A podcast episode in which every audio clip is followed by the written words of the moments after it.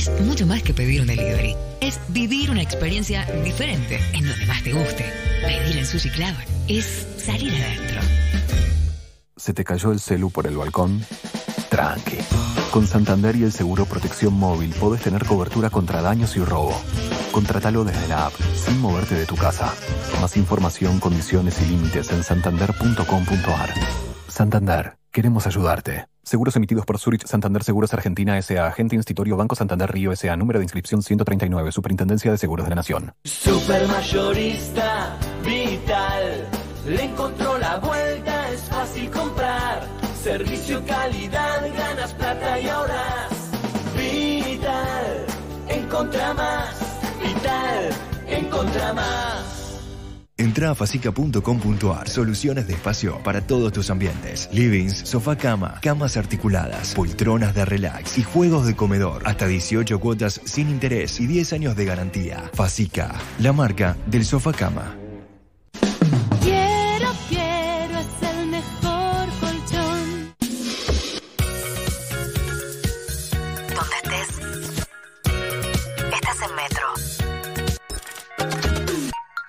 Prende la radio.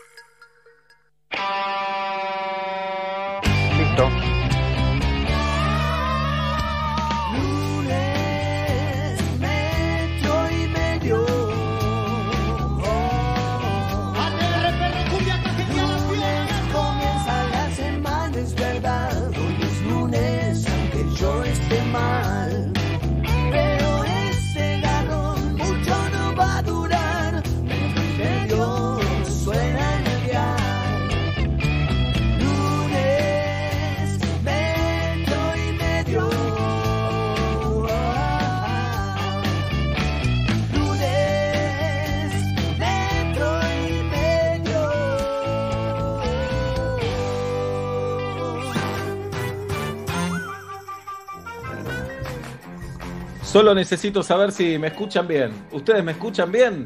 Sí. Vamos todavía, vamos todavía porque esto sé que no les importa nada, pero eh, cambié la, la escenografía desde donde, desde de mi estudio Betty Elizalde, cambié las mesas, puse, me puse un aro de luz de Nacho Sosa y tengo a mis espaldas una cortina eh, y así estamos para arrancar el programa del día de hoy, para arrancar la semana, señoras y señores. Eh, hice una de consultorio industrial, te la podría comentar el, el miércoles, Sobla, pero viste que no estaba muy bien iluminado. Entonces No. dije, ¿cómo hago para iluminarme? ¿Cómo hago para iluminarme bien? Tengo este aro de luz, eh, pero mi escritorio termina en una pared. Entonces no tengo espacio para ir más allá y la luz ya la tengo atrás. Entonces no hay manera de, de cambiar eso. Rebotando. Y bueno, claro, y me puse dos mesitas. Dando bola. ¿Eh? Claro, no, no me diste bola lo que te dije. Rebotando. No, es que eso no lo voy a saber hacer. Dale, dale, perdón. No, entonces puse a mi costado dos mesitas, una arriba de la otra, arriba la computadora y enfrente de eso la luz. Estéticamente es fulero, pero estoy iluminado. No, pero eso no lo ves. Es como decir, estéticamente la televisión es fulera detrás de las cámaras. Bueno, por eso se llama detrás de cámara. Claro. Te ves lindo, joven y las tetas lindas te salen, che. ¿Viste? Claro. Mirá Es si en Casa Feliz hubieran estado con cualquier luz. Lo linda que se ve esa serie por la, la luz tan bien puesta. No es que Claro. hay que ayudarla a la, a la- a la cara. No es que. ¿No? Muchísimo, en mi caso hay que ayudarla. En mi Mira, caso hay, hay que hacerla de nuevo casi. Yo me pongo el sol de frente acá en el zoom de metro y medio para que me vean más, eh, más, Pero más vos lista. todo te queda bien, jirafa vos. Sí. Como Bueno, el chiste de Gardel. ¿cómo era el chiste, Gardel? Y no te causó gracia. ¿Quieren que lo cuente de vuelta? Un borracho a un bar, eh, y había un cuadro de Gardel, entonces decía una por Gardel y otra por mí, que se empezaba a escabiar y bueno, ya un día, harto de este borracho, le cambian el cuadro de Gardel, le ponen uno de San Martín y se, se sigue escabeando el amigo y dice, eh, y va a brindar con Gardel y dice, Gardel, cualquier pincha que te ponga te queda bárbara. Y se lo toma igual el trago, ¿entendés? Como, Sí, no sí. te causó No, gracia en su momento. está mal contado, en realidad no, es- no está contado en forma de chiste, está contado como una anécdota de un amigo. Claro, hay que contarlo como chiste. Entra un borracho y todo eso. Claro, claro. Bueno, viví un momento muy lindo ayer, el día de ayer. Vamos a ir por partes. Quiero que todos los que puedan entren a seamosuno.com. Seamosuno.com es una iniciativa sensacional, eh, encabezada por grandes referentes como Manu Ginóbili, Gabriela Sabatini, Mascherano, Ricardo Darín, Peque Schwartzman, Schwartzman entre otros. eh, y empresarios de, de todo el arco empresarial, medios de comunicación, están Clarín y Página 12, para que sepan que están todos. Eh, líderes religiosos de absolutamente todas las religiones, todos, eh, y todos eh, con el objetivo de, ayudar y de dar una mano a los que más la necesitan en este, en este momento. Y el objetivo es ayudar a un millón de personas. Se, en- se- se entregan cajas con 56 raciones de comida, se entregan también productos de limpieza, eh, y hoy, tal vez ya lo entregaron, pero hoy se iba a entregar la caja 500.000. Y todo en un marco de transparencia espectacular que a vos te llega. eh, si vos donás, te dicen cuándo llegó tu donación, dónde llega. Así que entren a seamosuno.com, eh, que es la verdad una iniciativa sensacional, espectacular y limpia, desinteresada de toda la suciedad que está rondando por todos lados. Limpia, el único objetivo es unirse para, para ayudar a toda la gente que la está pasando muy mal en este momento.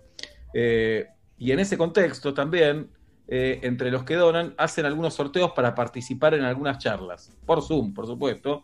Y una de esas charlas era con Manu Ginóbili, eh, que fue en el día de ayer. Manu tuvo la amabilidad de invitarme a coordinar esa charla y la verdad que pasamos una hora y media espectacular con 25 personas desconocidas para nosotros que querían conocerlo a Manu. Eh, y a mí no deja de sorprenderme Ginóbili, chicos. Lo dije un poco ayer al final, no quería parecer chupamedia delante de él, me da vergüenza, pero la verdad que no, no lo puedo creer. Eh, la charla fue muy divertida, fue graciosa, fue interesante, fue inteligente. Eh, obviamente él es un ídolo, es un ícono, pero se baja todo el tiempo de ese lugar, pero no con falsa modestia, sino por cómo habla, te das cuenta. Habló, no sé, desde la vez, ¿se acuerdan cuando agarró un murciélago en medio partido? Sí.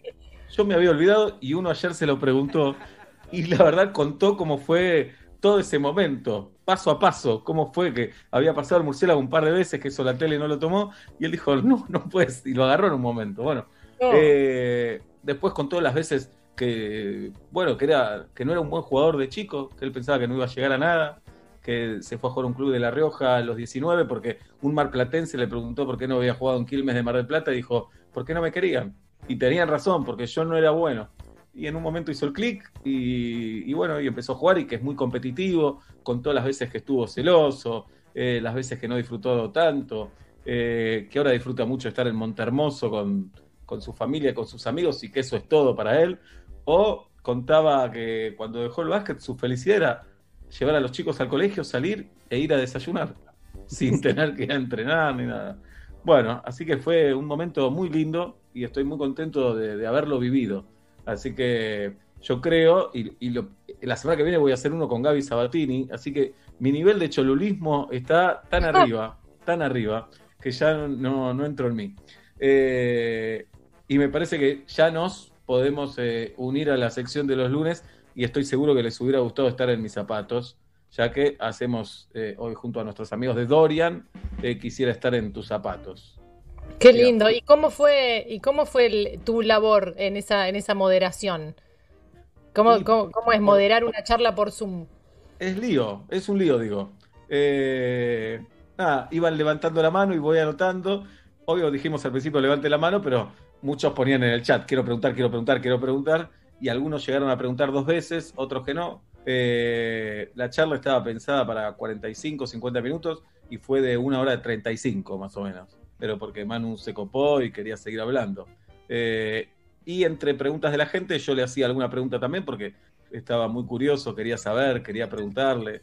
Me interesa mucho de, de- de la vida de estas personas eh, y sobre todo una persona tan, tan importante para el deporte argentino mundial que es tan normal, ¿no? que es tan terrenal y que tiene sentimientos tan, tan lindos y tan comunes en el mejor de los sentidos, porque no estoy vendiendo una persona perfecta, estoy diciendo que ayer en la charla mostraba sus debilidades, inseguridades, eh, pero bueno, se, muestra así.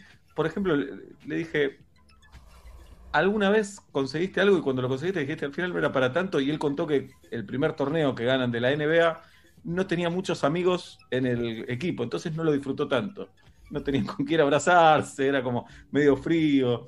qué sé yo, me parece buenísimo que pueda bajar y que pueda charlar de todo eso. A mí me parece que ese tipo de deportistas eh, tienen ese permiso de bajarse ellos mismos del lugar en el que todos los ponemos, porque son deportes que no, eh, por lo menos en Argentina, no, no están dentro del termismo, que es el fútbol, básicamente. Sí, sí, sí. Me parece que hay un montón de futbolistas que podríamos aprovechar un montonazo, pero el entorno los obliga a- al discurso del termo. Eh, hay un montón de jugadores muy interesantes que cuando se retiran, yo no los, no, no los tengo en el momento en el que están en la carrera porque no sigo el fútbol, pero de golpe escucho, el otro día eh, escuchaba al payaso Aymar y decías, Sí. claro, este tipo, iba a decir este pibe tiene mi edad, pero este, este tipo con cara de pibe, eh, ahora por ahí se puede permitir eso porque está un poco afuera si bien es parte de la AFA. Pero tal vez el termo, hay un de Ginobilis para compartir un montón de historias y de punto de vista súper valioso, gente que vive unas presiones tremendas, gente que vive unos niveles de exigencia, pero no pueden salir a responder bajándose el precio. Entonces tiene que salir y decir, no, bueno, nos costó mucho a todos, la verdad que el equipo está primero, yo estoy después, es cierto, me compraron a 140 millones de estoy haciendo banco hace dos meses, pero es lo normal, no espero entrar nunca si el técnico no me pone, mientras que por ahí podría decir como Griezmann ahora en el Barcelona, y la verdad que estoy a las puteadas, ¿qué querés que te diga? Odio Sí. al equipo, odio a Messi, odio a la tribuna, no me ponen. Sí, obviamente yo lo, lo leí al fútbol, lo primero que, que se me ocurrió y no veo un ídolo que habla así, tampoco están obligados. Y segundo, que Aymar es más joven que nosotros, Oblap, ¿eh? no tiene 46. ¿No es del es- 74, 75? No, no, Aymar es más chico. Eh, ya te digo, ahora me haces dudar. Más de 40 por lo menos tiene. Me parece que debe tener por ahí, no creo que tenga mucho más. Ok, ok. Gallardo es del 75. Gallardo es más chico que nosotros. Imagínate. Aymar es del 79, cinco años menos que nosotros tiene. Bueno, 41, es un señor, digo, no es un pibe. Pasa Sí, que tiene sí, esa claro. cara. Tiene esa cara y esos cuerpos, tiene que. Hay algo genético ahí que lo favorece para toda la vida. Bueno, eh, quisiera estar en tus zapatos, los esperamos. A todos los que se quieran sumar, se, se vienen al Zoom de metro y medio, le escriben a Tati y se suman. Cuando nos hubiera gustado estar en sus zapatos y jugamos por zapatos Dorian. Zapatos Dorian, unos zapatos espectaculares que, que no se lo pueden perder, que están buenísimos. eh, cuero 100% argentino. Así que los esperamos, ¿de acuerdo? Para escuchar sus historias. Adelante, acuerdo. Julieta Luciana. Eh, me voy a remontar a un hecho que ya eh, hubieran querido estar en mis zapatos porque me, me invitaron a grabar un programa de televisión eh, a Nueva York y cuando digo me invitaron era, eh, bueno, era toda la propuesta, ¿verdad? Era ir, hospedarme, grabar y me podía quedar con el pasaje abierto un par de días eh, a mi cargo y disfrutar de la ciudad de Nueva York que no conocía. Pero esto ya lo mencioné en alguna otra oportunidad, pero quiero hacer foco en un hecho muy chiquito y muy lindo. Eh, uno, una de las escenas que teníamos que grabar con Andy Clark en- para el programa Chicas en New York transcurría, como yo amo la Navidad, en un local, Christmas, Christmas, Christmas Cottage se llamaba algo así, todo lleno de cosas navideñas y nosotras grabábamos como que yo me compraba todo, la tele, por supuesto, hacíamos de cuenta que me compraba todo, terminamos de grabar y era devolver del canasto todo a su lugar, porque cada cosita en dólares, vos imaginate lo que salía. Dije, ¿qué me voy a elegir de acá como souvenir para llevarme? Simbólico, eh, para no gastar mucha plata. Bueno, me elijo ponerle un adornito y me doy vuelta y veo un almohadón todo bordado con, cascabeles, con un arbolito de Navidad, un papá Noel, una cosa hermosa que jamás iba a gastar plata en ese almohadón. Cuando miro, no sé, ponía que saliera 30 dólares, ¿cómo vas a gastar en un almohadón? Buah. Terminamos de grabar la escena, eh, era muy lindo, ¿eh? Tengo que decirles que era muy lindo, no es que era un almohadón, era hermoso. Me había quedado entre ceja y ceja. Cuando salimos del local, eh, veo un bollito de papel, lo levanto y era plata. En, a, a dos metros del local, pero a dos metros literal, no me gusta la sensación de encontrarme plata, nunca me gustó. Eh, alguna vez con mi abuela íbamos eh, y nos, nos encontramos plata y yo me acuerdo de chiquita de ponerme contenta y mi abuela de ponerse como al revés, como de que a quién se le habrá perdido o qué iba a pagar con esto o qué sé yo y esa, eso se me incrustó. Entonces es como nunca me puse contenta por encontrar plata en la calle. Y en ese momento dije, ¿qué hago? Pero imagínate en Nueva York. Encontraste un bollito de plata, era- abro así y era el importe del almohadón. ¡No! ¿Quién- ¿A quién le vas a devolver esa plata? No seamos naif, ya está. Nueva York van caminando 10 millones de personas por el mismo momento. Me di vuelta y me dice Andy, anda a comprarte el almohadón. Y claro. No, le digo, qué sé yo. Me dice, anda a comprarte el almohadón. Es el importe del almohadón. Entramos con Andy, me compré el almohadón y lo tengo en mi casa. Muy bien. Hubieran querido estar en mis zapatos, porque era un gasto que no iba a hacer, que me iba a dar culpa. ¿Cómo vas a gastar en esta boludez atómica? ¿Qué sé yo? Pero cayó ahí de la magia de la Navidad. Pará, eh, ¿podemos saber el valor o no? Está entre 30 y 40 dólares que jamás hubiera gastado en un almohadón. Que no era. eh, no era no estaba en el presupuesto, digamos, no iba a gastar en eso. Digo, es una moto eso, con esa guita. En el momento que vos quieras, esto fue en 2015, me parece, sí, 2015, en 2015 igual el dólar siempre era más caro para Sí, nosotros, claro. no es que, ¿no? Entonces la cuenta que hicieras no daba, pero salir y encontrarte en un bollito, La Plata, donde lo podés comprar algo eh, despojado de la culpa es una gran sensación. Hubieran querido estar en mis zapatos. Por supuesto. Y ese almohadón está en tu casa todavía. Sí, después se les voy a mostrar, les voy a sacar una foto y se la paso a Tati. Muy tierno. Quisiera estar en tus zapatos, acompañado por nuestros amigos de Dorian. Dorian es actitud, buen gusto, elegancia. La calidad que se siente cuando te, te pones unos Dorian es tremenda. Ayer salí en las salidas recreativas y Sí. extrañaba poner zapatos. Dije, bueno, los voy a los voy a Ah, usar. y claro. salí con los Dorian. Más fachero, más lindo, más cómodo, más alto. Eh, y la verdad que es espectacular porque sirven para un cumpleaños, para una salida, para estar en tu casa, para Sí. salir en la salida recreativa de los fines de semana. Para Así sentirte que- bien, vestirte Es y, eso. sa- y salir a pasear, ¿cómo no? Es eso. Claro. Proporcionamos distinción. Eh, Pablo Fábregas. Bueno, yo no soy un militante de la paternidad, no creo que a este mundo le hagan falta hijos e hijas para nada, no creo que hay que tener un hijo o una hija para ser más feliz, me parece que tuvo una gran boludez y una gran estafa, este, Eh. me parece que es una decisión que cada uno toma y se arregla después con la decisión que toma, pero nosotros eh, con Inés hemos tomado esa decisión hace casi 11 Ah, dos- no más, porque lo buscamos como dos años. Eh, pero listo, una vez que mi hijo iba creciendo, eh, cuando crece un hijo son un montón de sensaciones encontradas. eh, pero un día lo recuerdo perfectamente bien en la cocina de mi casa. eh, mi, eh, en mi casa el único fanático de la comida soy yo. Benito ya de chiquito no pintaba muy interesado por la comida. Pero recuerdo perfectamente un día, un mediodía particular en el que nos habíamos quedado solos, muy chiquito Benito, no sé a qué edad empiezan a comer sólido, pero será tres años, ponele. Eh, recuerdo perfectamente en qué silla estaba sentado yo, mirando hacia la ventana que da a la calle, y a Benito le di a probar milanesas por primera vez en su vida. Y yo me jugaba la vida, porque ahí era casi como, acá, acá nos vamos a definir como padre e hijo, si es sí o no. Acá estamos jugados. Y le paso un cuadradito muy chiquito de milanesa y le corto tres o cuatro más en su platito. Benito en ese momento era redondo, ahora se transformó en un palito, en ese momento todavía era un bebé, una persona normal. Prueba, mastica como mastican los bebés, que no sé si son viejos de 90 años sin dientes, no sé qué les pasa. Mira, mira el plato, me mira a mí, sonríe y solo se mete un segundo pedazo de milanesa. Bien. Oh. Bien.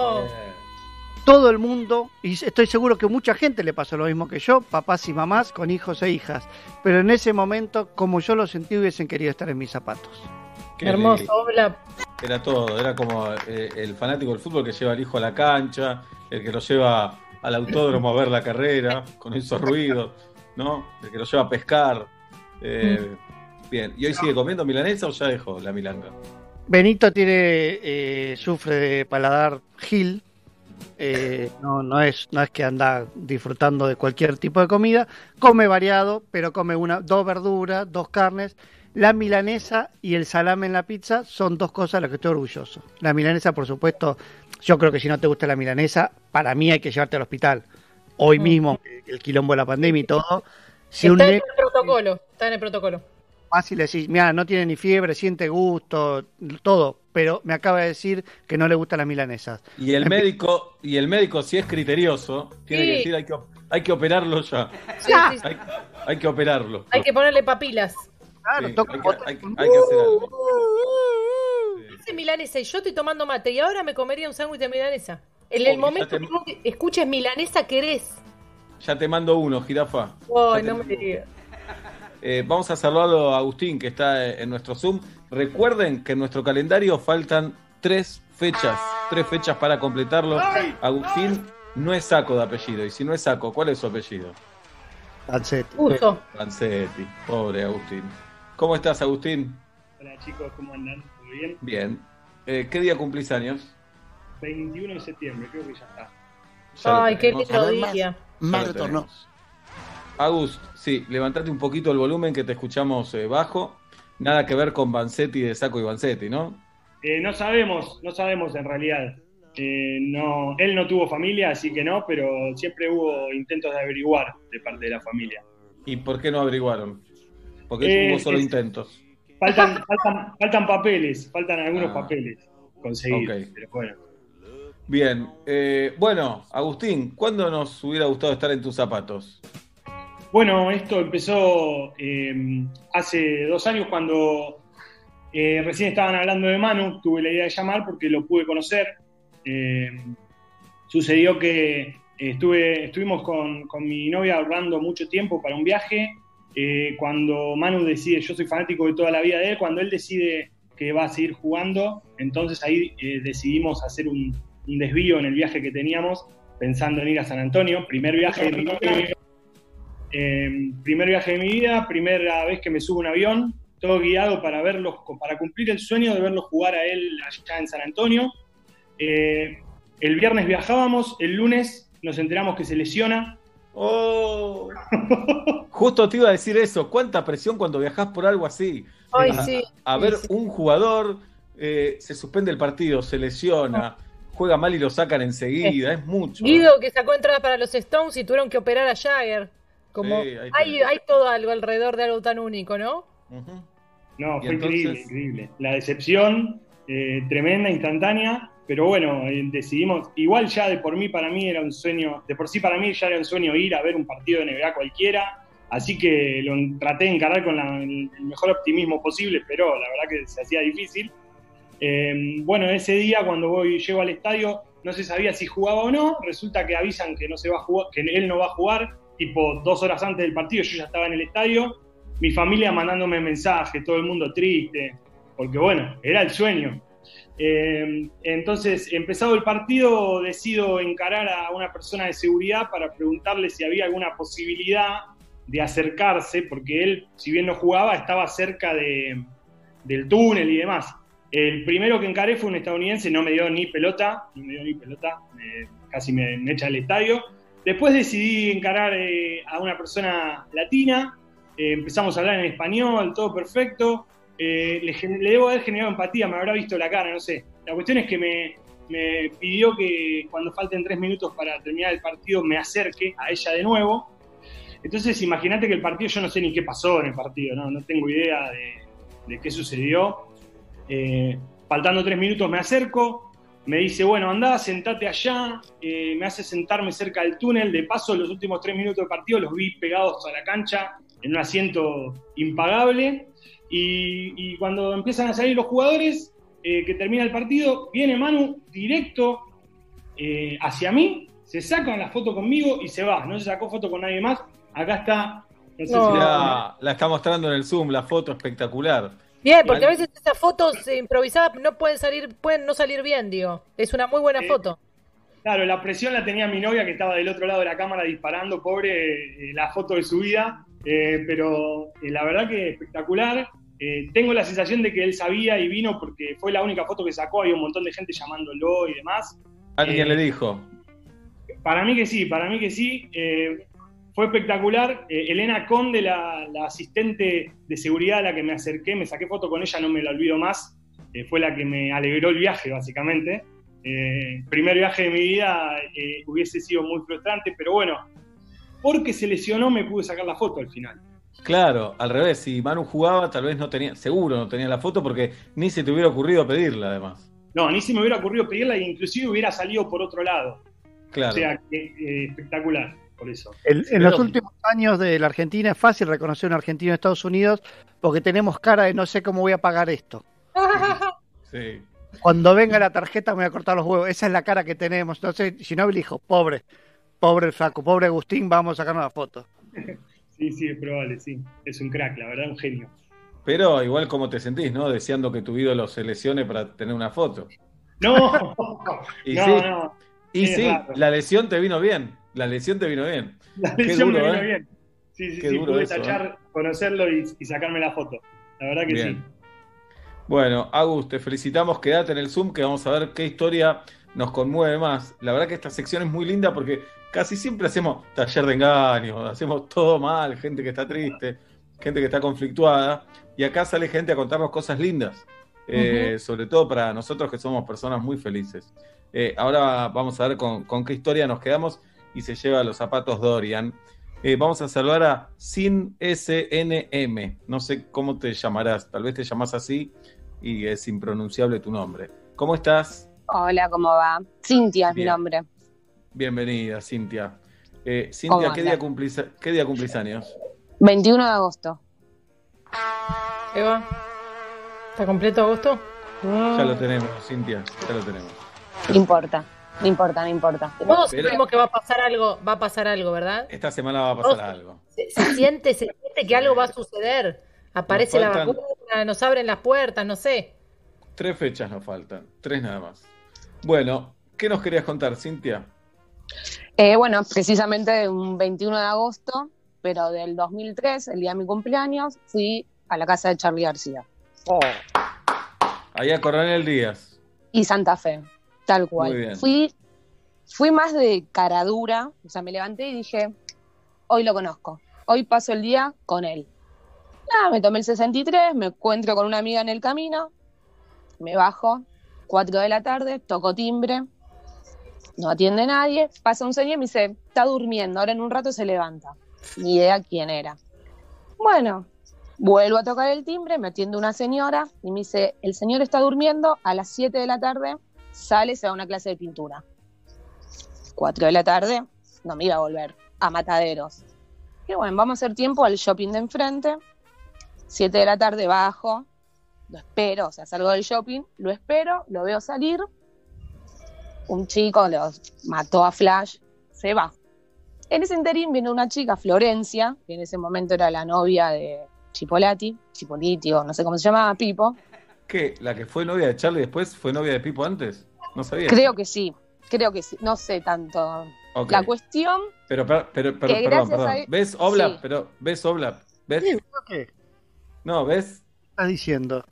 No, nada. Si ves. Y entonces, Cintia. bueno, la cuestión que Florencia me dice, yo soy la hijada de Charlie.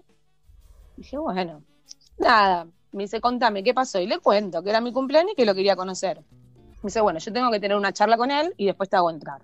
Bueno, llega Charlie, 8 o 9 de la noche, de vuelta, ya había como 15 personas esperándolo en la puerta.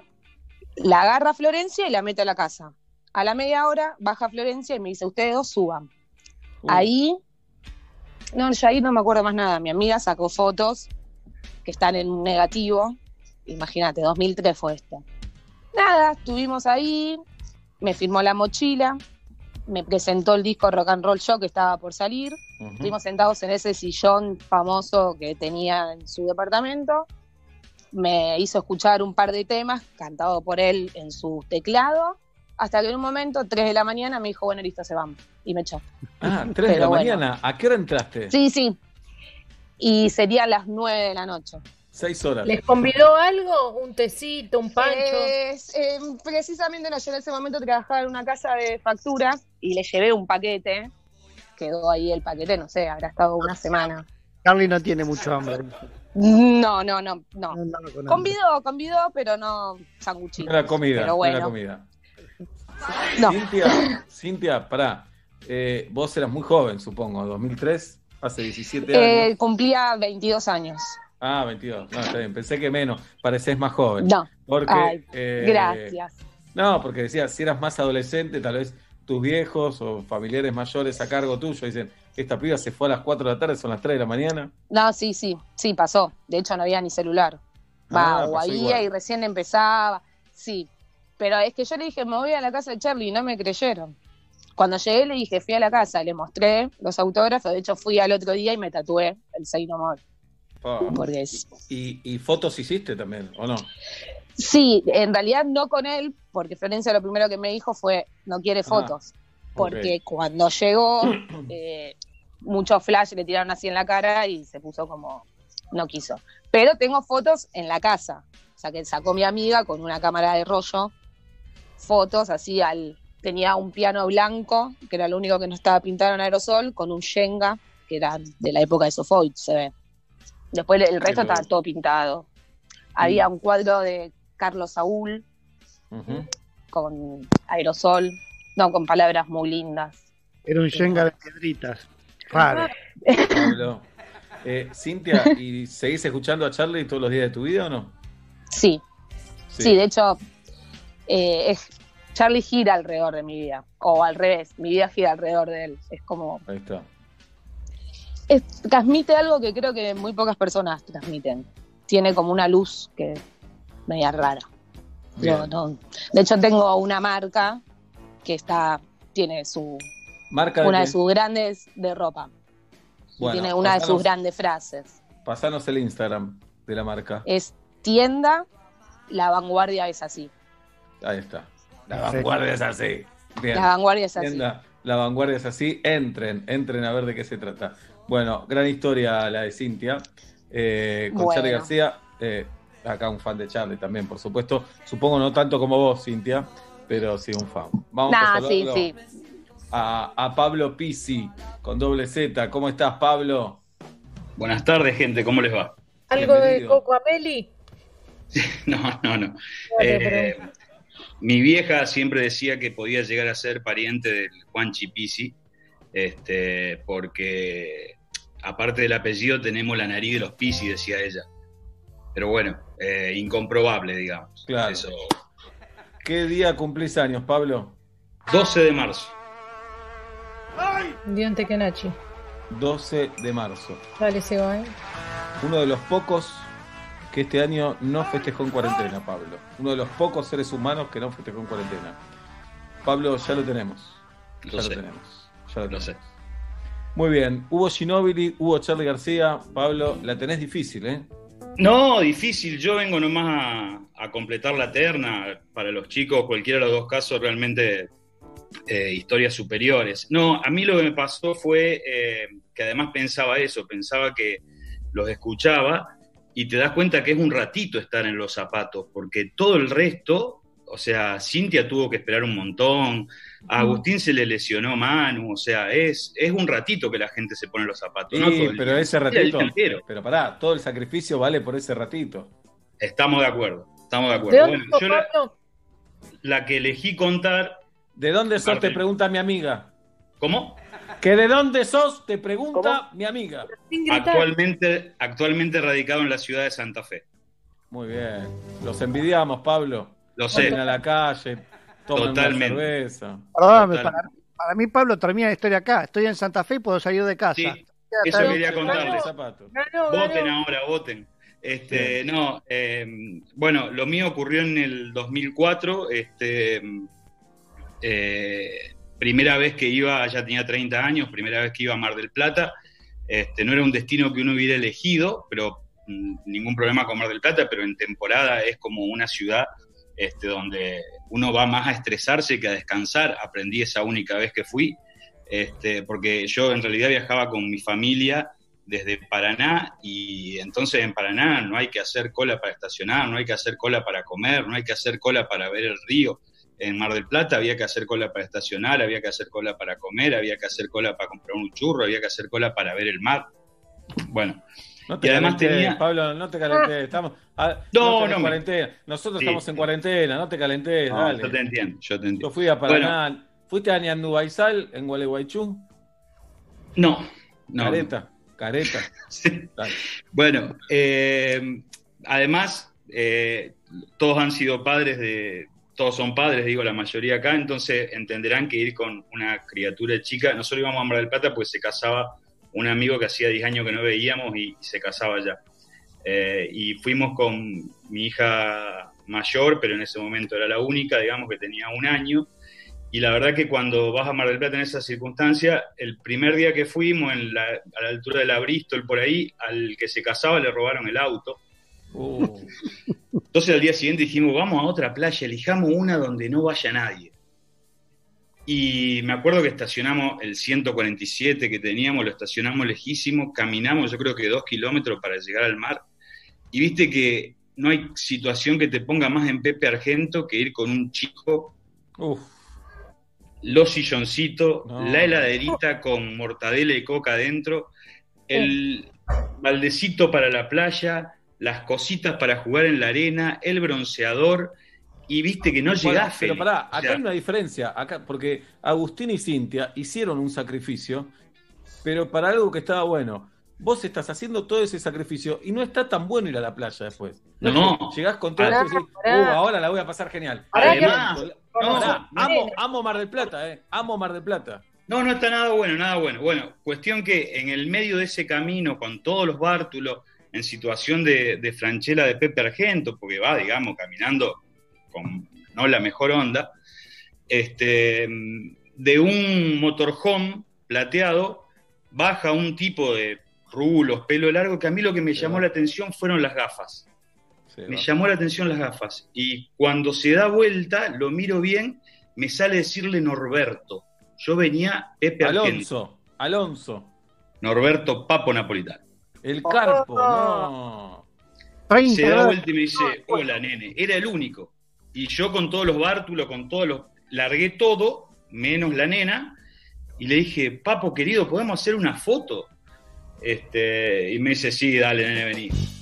Cuando la mamá de mis hijas nos hace la foto, este, Papo me dice, a ver, vení, mostrame la cámara.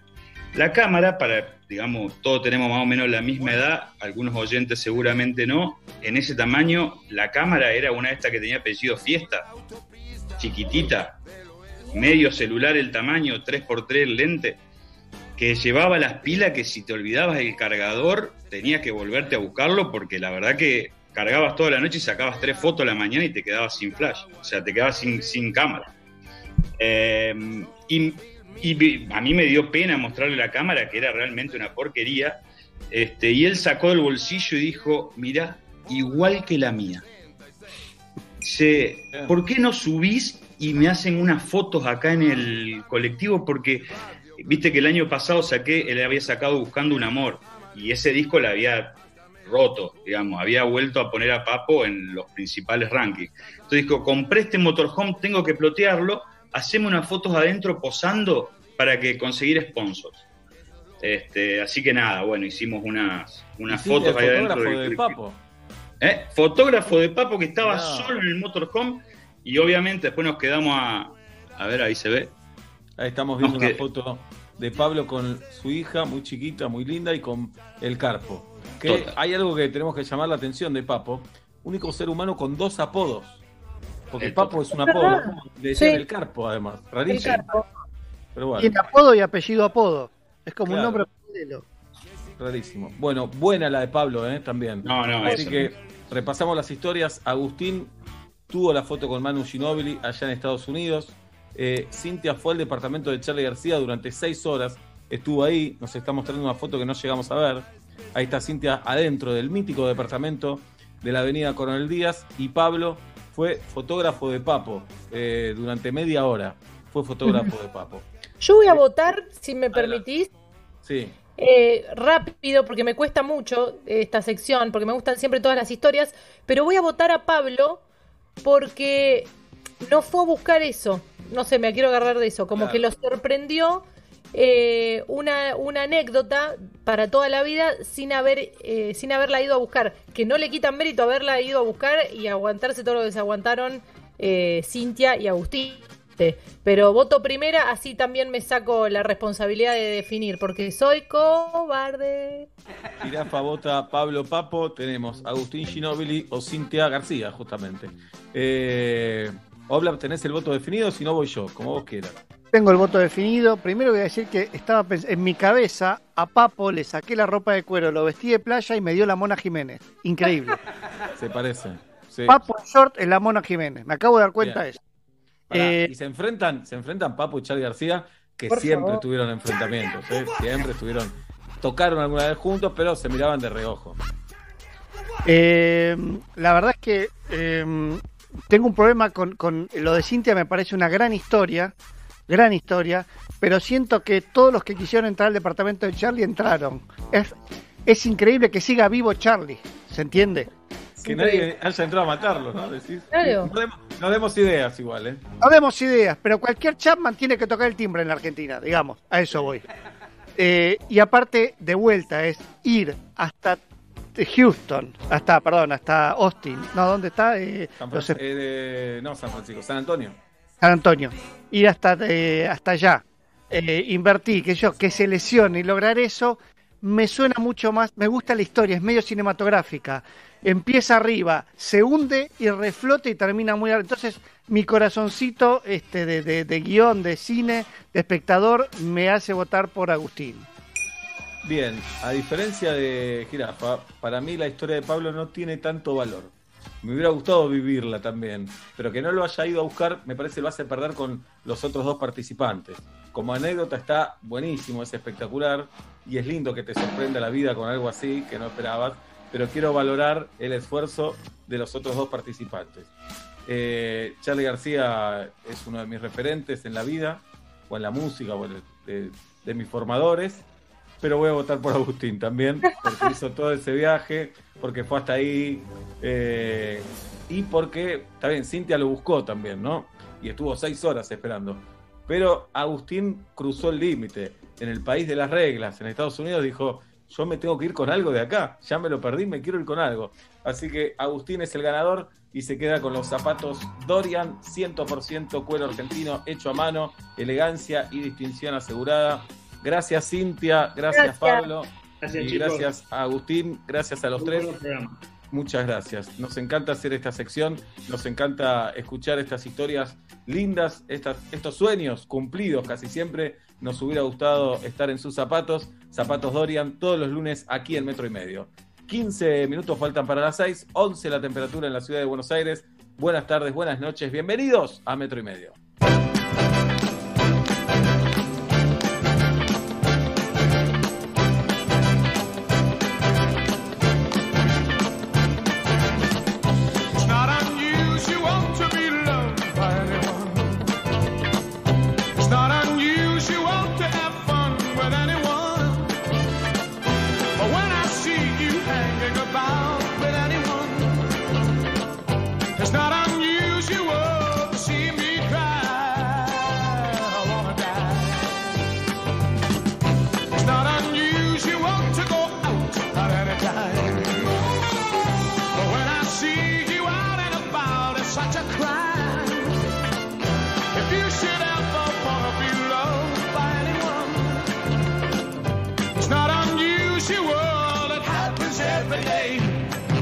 No matter what you say,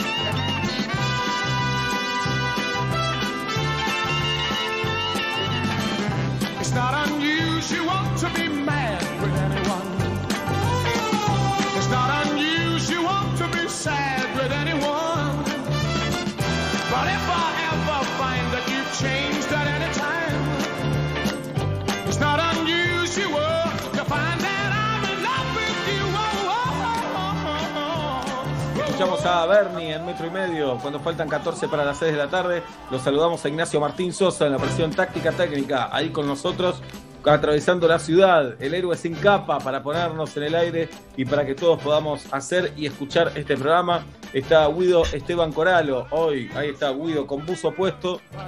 ¿Cómo estará Guido en su soledad? Quiero saber. Hoy en la sesión de psicoanálisis del final del programa nos va a contar un poco cómo la está llevando Guido Coralo. Está el conde Alberto Ezequiel Araduc, que no muestra su cara en el Zoom. Ahí está, el conde saluda. Galia Noemí Moldaski con un pelo lacio eh, 100% y ante una semana muy importante para Galia. Después vamos a desarrollar por qué.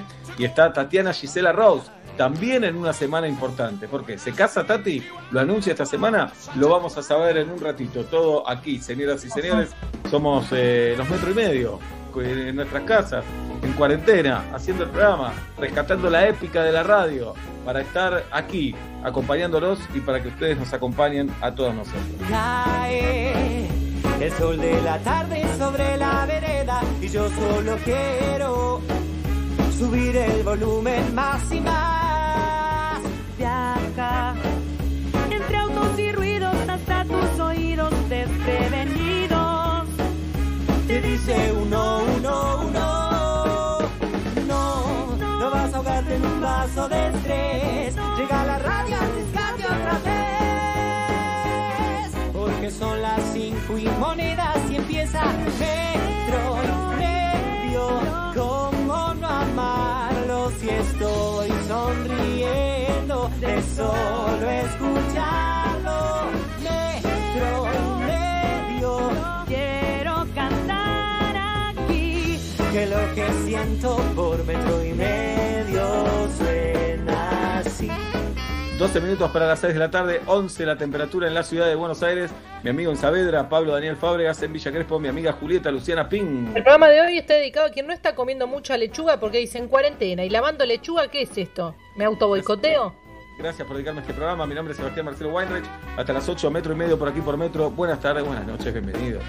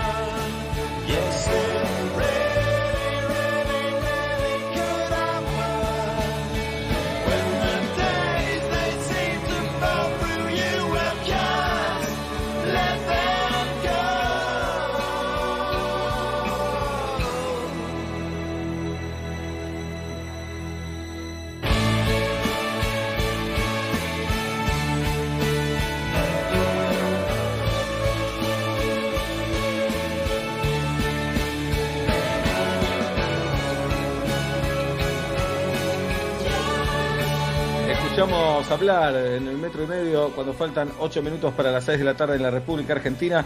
Necesitas cargar gigas, chequear tus consumos, pagar tus facturas. No es necesario que te muevas desde tu casa, porque si sos Movistar puedes hacer todo eso y más desde nuestra app Mi Movistar.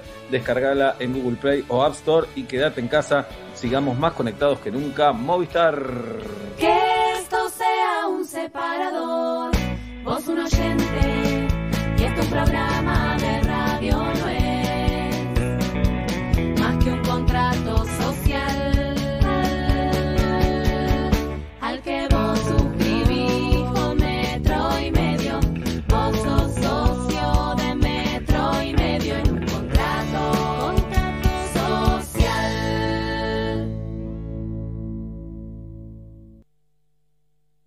Con Movistar Prepago podés armar tu propio pack. Elegí los gigas, minutos y días de vigencia que vos quieras y pagás solo por lo que usás. Movistar. Donde estés, Prende la radio. Metro. Metro. 95.1. Sonido urbano. Simmons Beauty Rest descansa Semanario es única. Porque es la única que esta semana te cuenta todo sobre el galán de la novela turca y tú quién eres. Semanario es única. Porque es la única que te dice por qué se separó Tinelli. Semanario es única. Porque es la única que te trae la dieta anti-kilos para la cuarentena. Como semanario no hay otra porque Semanario es única en todos los kioscos del país y a solo 78 pesos. Melisam Fire Group lanza al mercado su división Melisam Sanidad. Productos para prevención del COVID-19 certificados por ANMAT. Barbijos, arcos sanitizantes, alcohol en gel y mucho más. Propuestas personalizadas a info.melisam.com.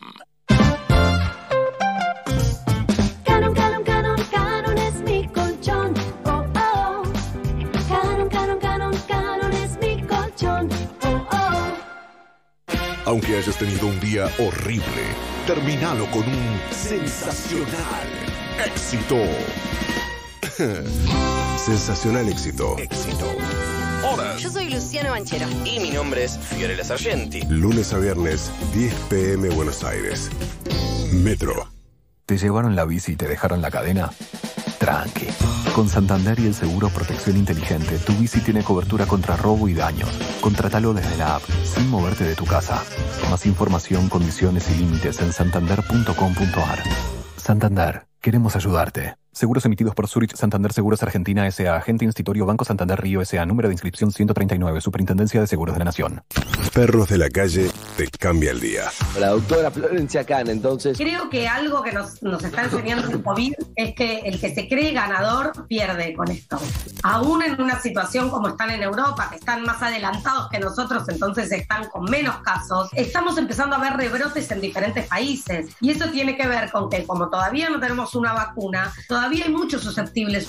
Es poca la gente que estuvo en contacto con el virus. Entonces, si pasan cosas como las imágenes que vimos de Londres, pueden ser nuevos brotes que los podemos ver en una semana o diez días. Perros de la calle. Andy, Tania, Calle, Evelyn, Gaby y Harry. Lunes a viernes. 9 am. Metro. ¿Sabes para qué sirve Floratil? Viajar, tomar antibióticos o sufrir estrés laboral puede afectar tu flora intestinal. Para que eso no pase, tenía a mano Floratil, el probiótico de origen natural que trata la diarrea y te ayuda a recuperar el balance de la flora intestinal. ¿Tenés diarrea? Tenés Floratil, de Laboratorios Temis Lostaló.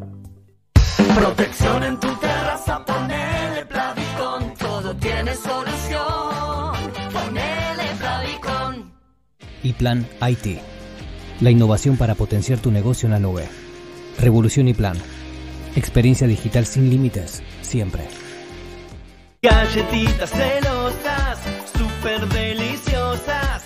Galletitas celosas, la más rica a toda hora. Galletitas dulces semi bañadas. Celosas. Quiero, quiero,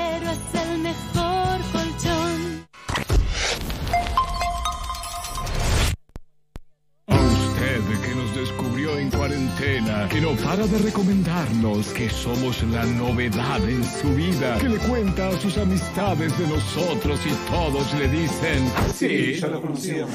A usted, gracias por sumarse. Es más que bienvenido, pero ¿dónde estuvo todos estos años? Venga, lo estábamos esperando. Metro y medio 2020.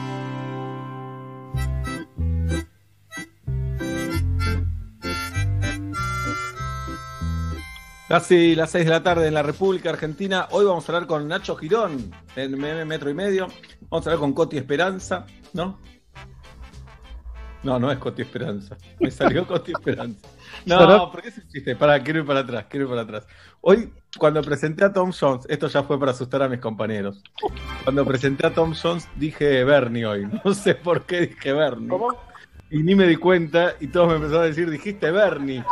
Yo no lo había, no me había dado cuenta. Entonces recién quise decir Coti Esperanza a ver qué sentía. Eh, vamos a hablar con Coti Sorokin en un ratito nada más. Y eh, con Martín Bachiller. Ahora es el turno de Nacho Girón. Nacho, querido. Hola amigos, ¿cómo andan? ¿Todo bien? Bien, ¿y vos? Muy bien. Muy bien, un gusto, un gusto contactarme con ustedes. Aquí estamos. Bueno. El inicio de otra semana intensa. ¿De qué nos vas a hablar hoy, Nacho Girón? Bueno, el menú me parece que no se puede escapar, amigos, amigas, de dos grandes temas, que es obviamente cómo sigue esta cuarentena en, en el AMBA fundamentalmente, en la Argentina, y lógicamente un nombre y un apellido que desde hace rato, eh, lógicamente, viene haciendo ruido, que es Fabián Gutiérrez, el ex secretario de Cristina Fernández de Kirchner. Empezamos por donde quieran. Y empecemos por Gutiérrez y terminamos en la pandemia. Dale, dale, perfecto, perfecto. Bueno, obviamente, mm, una recapitulación rápida, amigos. El viernes empieza a rebotar mucho la historia de este personaje, Fabián Gutiérrez. A ver, mm, conocido simplemente a nivel mediático por haber sido hasta el año 2010 el, el secretario privado de Cristina Fernández de Kirchner. Desaparece durante 24 horas, no sabemos nada. El sábado de este fin de semana, durante el mediodía, se confirma lo peor, lo que ya se venía sospechando, porque en su casa habían encontrado rastros de sangre, rastros de alguna trifulca, y no había nada más. Y finalmente uno de los imputados, que son cuatro muy jovencitos, terminan confesando un crimen, y es así como el sábado, durante el fin de semana, nos enteramos que Fabián Gutiérrez había aparecido muerto. Hay muchas aristas para analizar. Lo primero que hay que decir, me parece, digo, porque mucho se habló, eh, y hace un ratito hablé con gente de la causa que está investigando allá en Santa Cruz, que no hay ningún tipo de móvil político hasta acá en la causa detrás del crimen.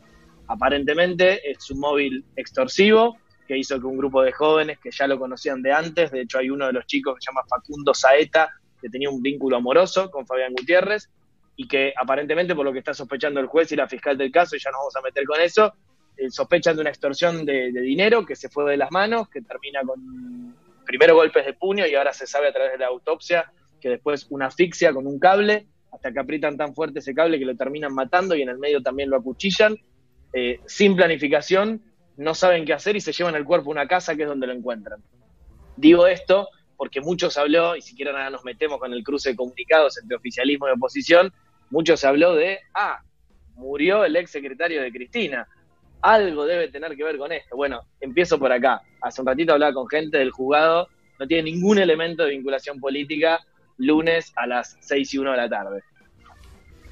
Y bueno, acá se ve la desesperación de, de cierto sector de la política tratando de encontrar una vinculación. Y al parecer esto, a- al decir esto, parece que uno está defendiendo al gobierno, o a Cristina Mm. en este caso, y en realidad no. Simplemente estamos señalando algo que dice la justicia.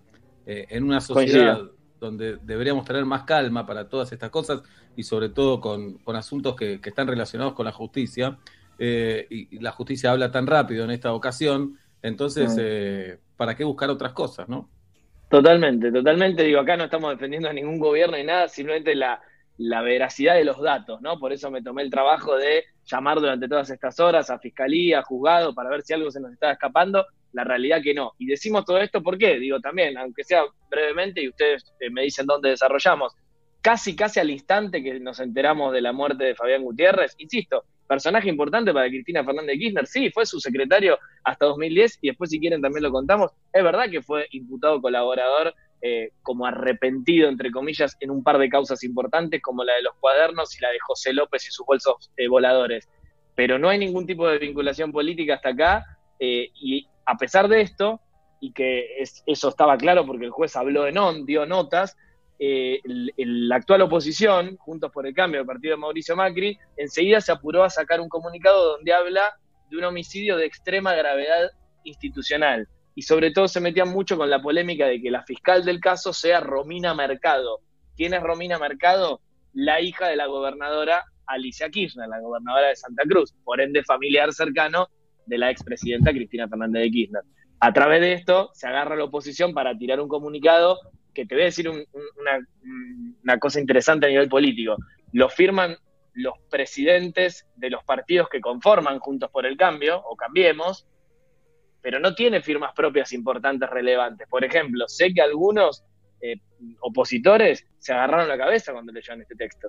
Algunos lo dijeron en on, por ejemplo Nicolás Mazot, y otros se están quejando por lo bajo, como Horacio Rodríguez Larreta. Creían que no era el tono y no era el momento para hacer una cosa así con la causa recién iniciada, ¿no? Y obviamente llegó la respuesta, Seba, al toque, ¿no? Digo, Instituto Perdón, Patria. Nacho, me Sí. parece que era más, más, eh, más urgente en ese caso, querían contentar a sus seguidores más extremos que otra cosa, ¿no? Como Mm. que se sienten obligados eh, a contentar, que creo que debe ser el menor porcentaje de sus seguidores que, que buscan Sí, eso.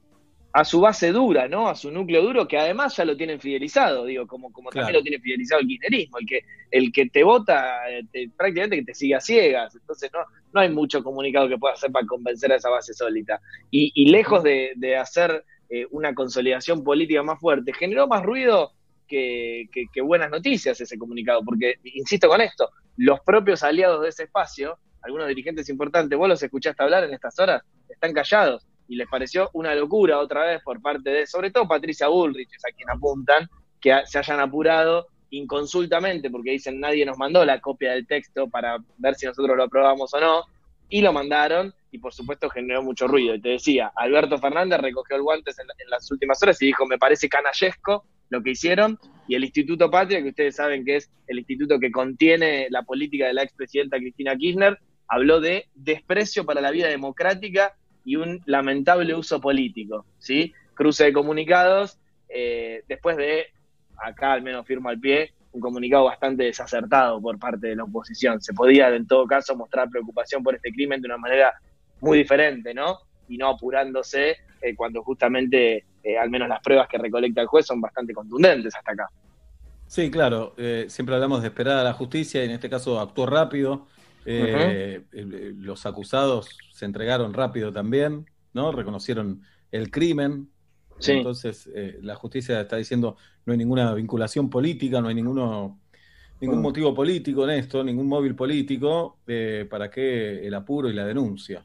Sí, y además la respuesta, obviamente todos los cañones, los propios y los ajenos, te decía, apuntan a Patricia Burrich, que hoy es formalmente la presidenta del PRO. Eh, para colmo, su, su respuesta fue bastante antipática, porque dijo, bueno, yo los acuso de esto, pero porque ustedes también me acusaron en su momento de la muerte de Santiago Maldonado, ¿no? Palabras más, palabras menos. Sé que los propios opositores también se agarraron la cabeza con esta respuesta, no era la respuesta más delicada en este Claro. contexto. Claro, Eh, si no, entonces eh, te, te estás igualando, en realidad. Totalmente, Si vos- si vos totalmente. sentís que fue injusto eso, te estás igualando. Sí, sí, totalmente. Y también rápidamente, y también hay que decirlo, eh, un sector de la comunicación, del periodismo, también se apuró rápidamente en hacer eh, pegar el nombre Fabián Gutiérrez, entre comas, como una persona que se había arrepentido de, estar con Cristina Fernández de Kirchner, y tampoco es estrictamente así, digo, en eso tenemos que ser datos con lo, con tenemos que ser serios con los datos, eso quise decir. Fabián Gutiérrez fue muy importante para Cristina Kirchner, sí, ¿Se mostró arrepentido en algunas causas? Sí, pero no la vinculó con ningún hecho de corrupción concretamente a ella en lo que declaró. Hoy me dediqué durante toda la mañana a leer las declaraciones de él como imputado colaborador. Eh, la verdad que en la causa de los cuadernos le echa toda la culpa a otro secretario de Cristina en cuanto a manejo de bolsos, dice que vio bolsos, nunca vio el contenido de esos bolsos, Eh, le, echa, le echa la culpa a Daniel Muñoz, que no se va a poder defender porque está muerto, ese secretario también de, lo- de- de los Kirchner, y en cuanto al otro caso donde fue imputado colaborador, que es los bolsos voladores de José López, eh, lo que dijo es, desmintió que él le hubiera dado ese dinero, como declaró José López en una de sus múltiples declaraciones donde se fue contradiciendo en sede judicial. Y dijo, no, yo no tuve nada que ver y nunca la justicia pudo probar que esos 9 millones voladores hayan salido de Cristina o incluso de Fabián Gutiérrez. Entonces, medio como que en estas horas, Eva, Juli y Pablo, se mezcló todo con todo, ¿no? Y fue como bastante poco serio, a mi entender, eh, la, la- la información, por eso queríamos pasar en limpio y como vos decís, coincido, acá nadie está defendiendo a nadie, simplemente datos que tiene la justicia en este momento. Bien. Bueno, eh, y pasamos a- al tema de todos los lunes, Nacho, al tema de la pandemia. La mejor noticia, Nacho. ¿Cuál es lo Bueno, mejor la mejor noticia, mejor? Sí. hoy la pensé, porque siempre me aprietan con esto, es que hoy salió el sol, chicos, un rato, ¿eh? Vamos. Quiero compartirlo con ustedes. Vamos, ahí, tuvimos 3, 4 horas de sol, re lindo la tarde. Es la Hoy mejor escuché- noticia que tengo. No, no, pará. Hoy escuché unas declaraciones del ministro de Salud de la Ciudad de Buenos Aires, Fernán Quirós, Sí. eh, dando a entender, o tal vez yo trato de agarrarme de eso y trato de volverme optimista, dando a entender que después del 17 en la Ciudad Autónoma de Buenos Aires se flexibilizaría un poco todo esto. Sí, te- tengo, tengo data sobre esto. Ustedes saben que estamos viviendo en el AMBA como una sola cosa estos días de cuarentena hasta el 17 de julio. ¿Se acuerdan que la semana pasada hubo una reunión mano a mano entre Horacio Rodríguez Larreta y Alberto Fernández, Fernández y Larreta? Ya vendrá en estas horas la de Alberto Fernández con Axel Kicillof. Bueno, por más que quisieron vender que solo fue una evaluación general de cómo habían sido sus primeros días de aislamiento duro, lo que se charló ahí es nuestros números están mejorando en la ciudad, están un poco más estables. Queremos abrir algunas cosas, queremos empezar a volver a esa nueva normalidad, no la normalidad de antes, la de antes del 20 de marzo, pero aunque sea la que vivíamos hace un tiempito, con algunos comercios abiertos, la posibilidad de hacer deporte, de poder abrir nuevos rubros, se puso sobre la mesa. Y Alberto Fernández le dijo a Horacio Rodríguez copiado compañero, eh, déjame hablar con Axel. Y ahora Alberto se juntará con Axel y después se juntarán los tres y ahí decidirán. ¿Cuál es el problema? Solo digo esta línea, que Axel no quiere esto. Axel quiere que el AMBA sea entendido como una sola cosa porque él sigue sosteniendo que los, buena parte de los contagios de provincia son gente que se contagia en capital. Entonces, eh, ¿Pero ¿Es solo Alberto eso, Fernández- Nacho? ¿Es solo eso o es una cuestión política? Que No, puede claramente dejar- que también es político, sí, sí, sí, porque por puede supuesto. dejar ¿no? expuesto como eh, el, el bonaerense puede decir, ¿y por qué ellos pueden y nosotros no? ¿Qué, qué Sí. fue lo que se hizo ahí que no se hizo, no se hizo acá? Coincido que eso está sobre la mesa. Ahí me parece que Alberto Fernández, no me gustaría estar en sus zapatos, creo que ustedes tampoco, va a tener que tener, mucha madurez política para decidir qué va a pasar después del 17 de, de- de julio. Digo, van a, van a terminar eh, condenando, entre comillas, a todos los distritos, aunque los números sean diferentes, a la misma cosa, o van a hacer algo de fulbito para la tribuna, como se hizo con los runners, donde después te terminaron admitiendo, bueno, esto era por imagen, porque la verdad que no sabemos exactamente si lo, de los runners contagia o no. Digo, eh, sé que Horacio Rodríguez Arreta y está rosqueando para que le dejen abrir de manera diferenciada. Te digo los números de estas últimas horas, por ejemplo. En la ciudad de Buenos Aires hubo 767 contagios en el último reporte y en Buenos Aires, provincia, hubo 1500. Y esta brecha se está un poco ensanchando. Entonces, claro, con esos 700 en, en- en la mano, Fernán Quirós y Horacio Rodríguez Larreta dicen, bueno, tenemos un poco más de peso específico para decir, déjame abrir algunas cosas, por más que del otro lado de la General Paz no, no, no lo hagas, ¿no? Interesante Perdón, pero- como debate, ¿no? Pero la capital eh, tiene una densidad de población mucho menor, o sea que esos números, si bien hay una diferencia importante, eh, también en la cantidad de gente eh, sigue siendo muy alta para los pocos que somos en comparación a la provincia, ¿verdad? Totalmente, 3,5 millones en Cava versus cerca de 15, 17 millones, depende de dónde hagas el corte, eh, de, si sumás con urbano y provincia. Realmente es, es un dato súper atendible. De todas maneras, ellos lo, lo- analizan como un distrito en, en sí mismo, esos 767 últimos, porque también lo comparan con su capacidad propia de eh, contener gente en los hospitales. Entonces dicen, por más que tengamos más población, bueno, yo te hablo de lo que yo puedo contener, ¿no? Nacho, y siempre que hablamos del colapso del sistema de salud, creo que lo, lo comentamos el lunes pasado, pero nos Mm. referimos a las camas y no nos referimos tanto al personal, ¿no? Que está Totalmente. trabajando, que hay muchos contagiados. No sé si hay una estadística ya confiable. no, no la terminan de, de- de dar del todo, pero los números que manejan en el Ministerio de Salud de la Nación es que alrededor del 20% de, del personal médico se termina contagiando de coronavirus. Es, difícil mantener esa estadística actualizada totalmente. y es un número muy alto si vos te vas a comparar el, el porcentaje de otras profesiones, digo, cuán- y, y es lógico también porque están un poco más expuestos, pero es más arriba de lo que tienen otros países del mundo. Y el problema es la rotación, Seba, por esto que también siempre decimos, ¿no? Que en general el médico que trabaja en Argentina no tiene un trabajo. En general hace guardia en un lugar, después trabaja ocho horas en otro, después el fin de semana te hace guardia pasiva en su casa, pero está ahí como siempre alerta. E- e- Es un tema para, para monitorear.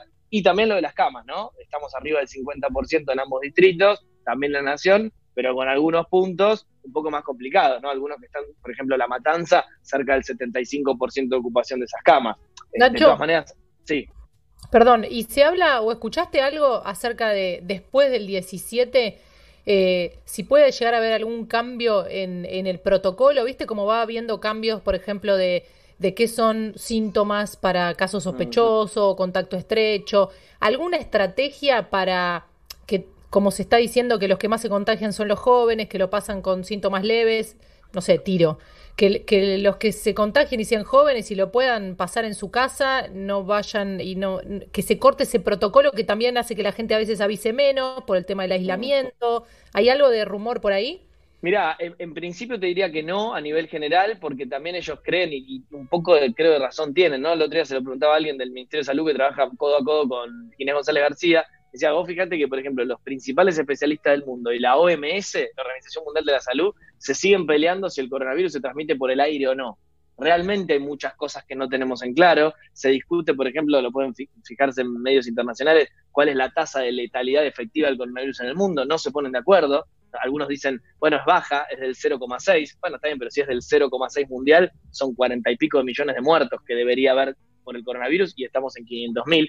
Hay muchas cosas macro que no se pone de acuerdo la ciencia todavía porque vamos transitando el coronavirus a la par que va creciendo. Así que a tu pregunta, Juli, te diría no, que yo sepa al menos no está sobre la mesa recambiar el protocolo, sí se ha ido, viste, tuneando un poquito, ¿no? En cuanto a agregar síntomas y demás, para, para mantener a la gente lo más aislada posible y que se vaya a testear rápido. Sí sigue la polémica abierta en todos los distritos de cuánto testea Argentina, ¿no? Que sigue más bajo que, que otros lugares, y ahí lo que dicen los especialistas, o muchos especialistas, es cuanto más testeás, mejor tenés la foto de- del coronavirus en tu país, ¿no? Eso por ahí todavía hace falta una vueltita de tuerca. Pero Nacho, la falta de testeos ¿se- es un problema económico, es un problema de recursos, porque no termino de entender. Evidentemente, el, el país está destinando un montón de recursos a tratar de, paliar a aquellos que, no están cobrando el sueldo, de nada, se está bancando la que nadie pague impuestos porque tampoco está facturando nadie nada. Eh, ahora, ¿no están comprando más test? ¿No hay más test? ¿O políticamente dicen esto no lo vamos a hacer? Mira, eh, es interesante lo que decís. Así concretamente no te dicen ninguna de las tres cosas. Cuando empezás a hurgar un poquito, sobre todo en el Ministerio de Salud de la Nación, que es quien debería tener la potestad de extender, obviamente junto con Alberto Fernández, te hablan más de recursos humanos que de recursos de guita, ¿no? Como vos decís, o sea, se está poniendo tanta plata que comprar unos test más no creo que funda el Estado argentino. Me parece más una cuestión que lo extienden lo más posible, pero te hablan más de, de estos recursos humanos que faltan. ¿Te acordás que la semana pasada yo había averiguado el dato y te había dicho, para cubrir todo el país necesitas cerca de 5.000 equipos de 5 personas cada una aproximadamente para hacer algo más abarcativo? Y es difícil en este contexto. Están usando mucho a los voluntarios médicos, es decir, gente que no cobra y que es estudiante de medicina, pero establecer todo eso, hacer los testeos, que vuelvan, que se carguen al sistema, que se puedan difundir, la verdad que tampoco es tan simple. No queda del todo claro, honestamente, eh, por qué el Estado argentino no decide hacer más y si está de acuerdo en hacer más. Por ahí, como decís, por ahí simplemente que Alberto dice, para mí con este nivel de testeo está bien, ¿no?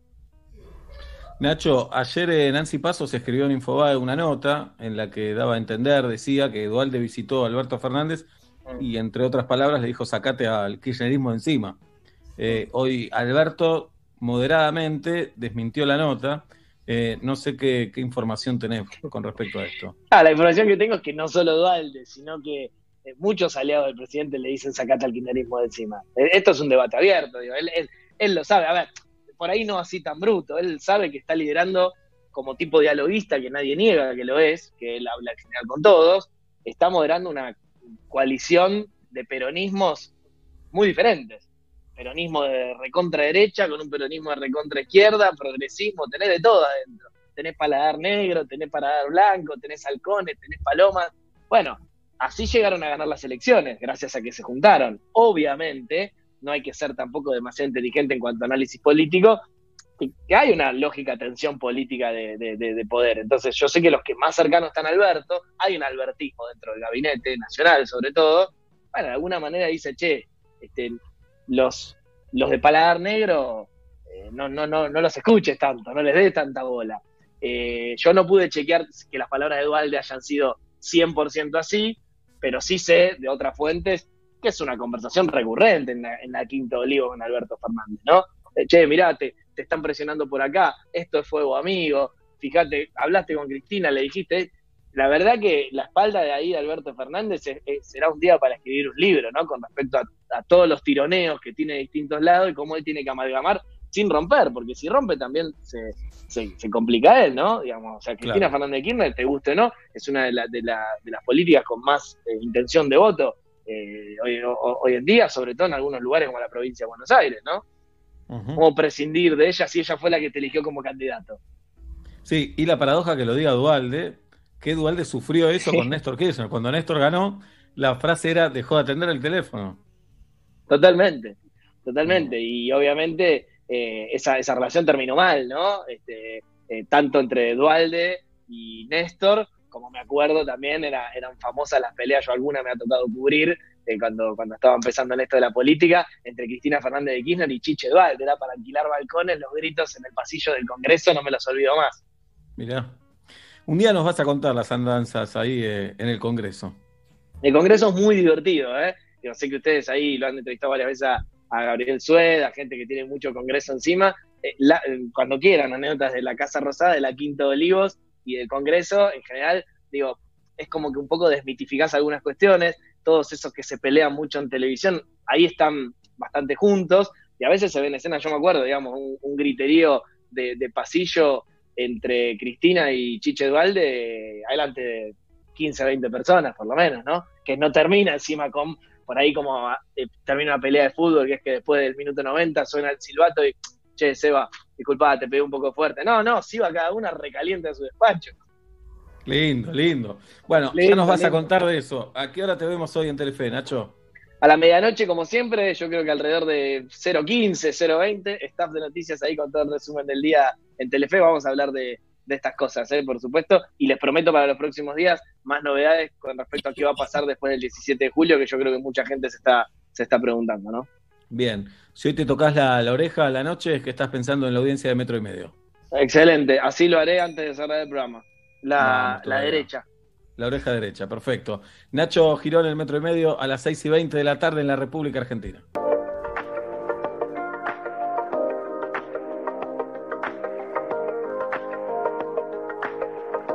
Estamos en cuarentena. Metro y medio desde casa.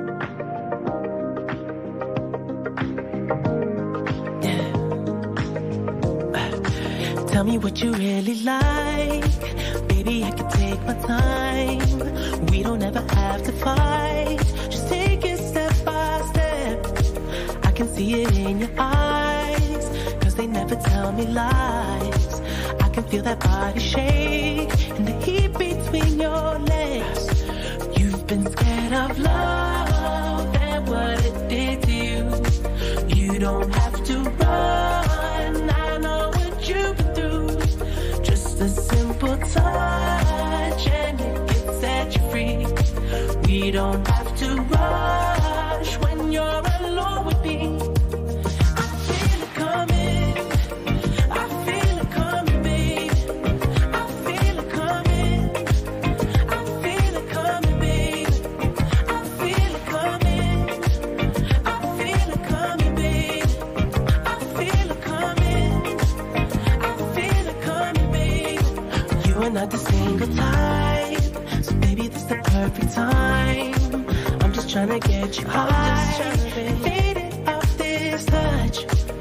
don't need a lonely night, so baby, I can make it right. You just gotta let me try to give you what you want. You've been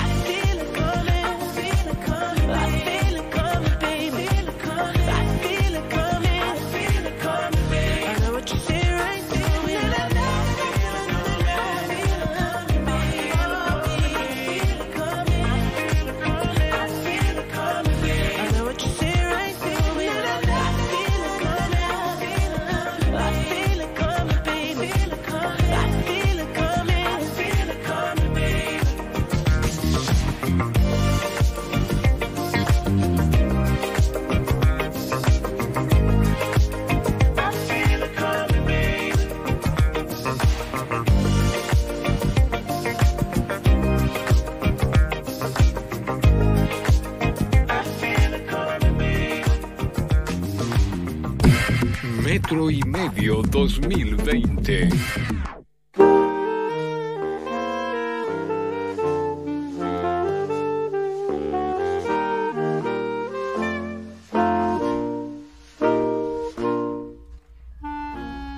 Me acuerdo en mi grado que, que se dispuso un semáforo raro para jugar. Estábamos todos en ronda, entonces uno decía tal y tal se tienen que besar y esas dos personas se besaban delante de todos los demás.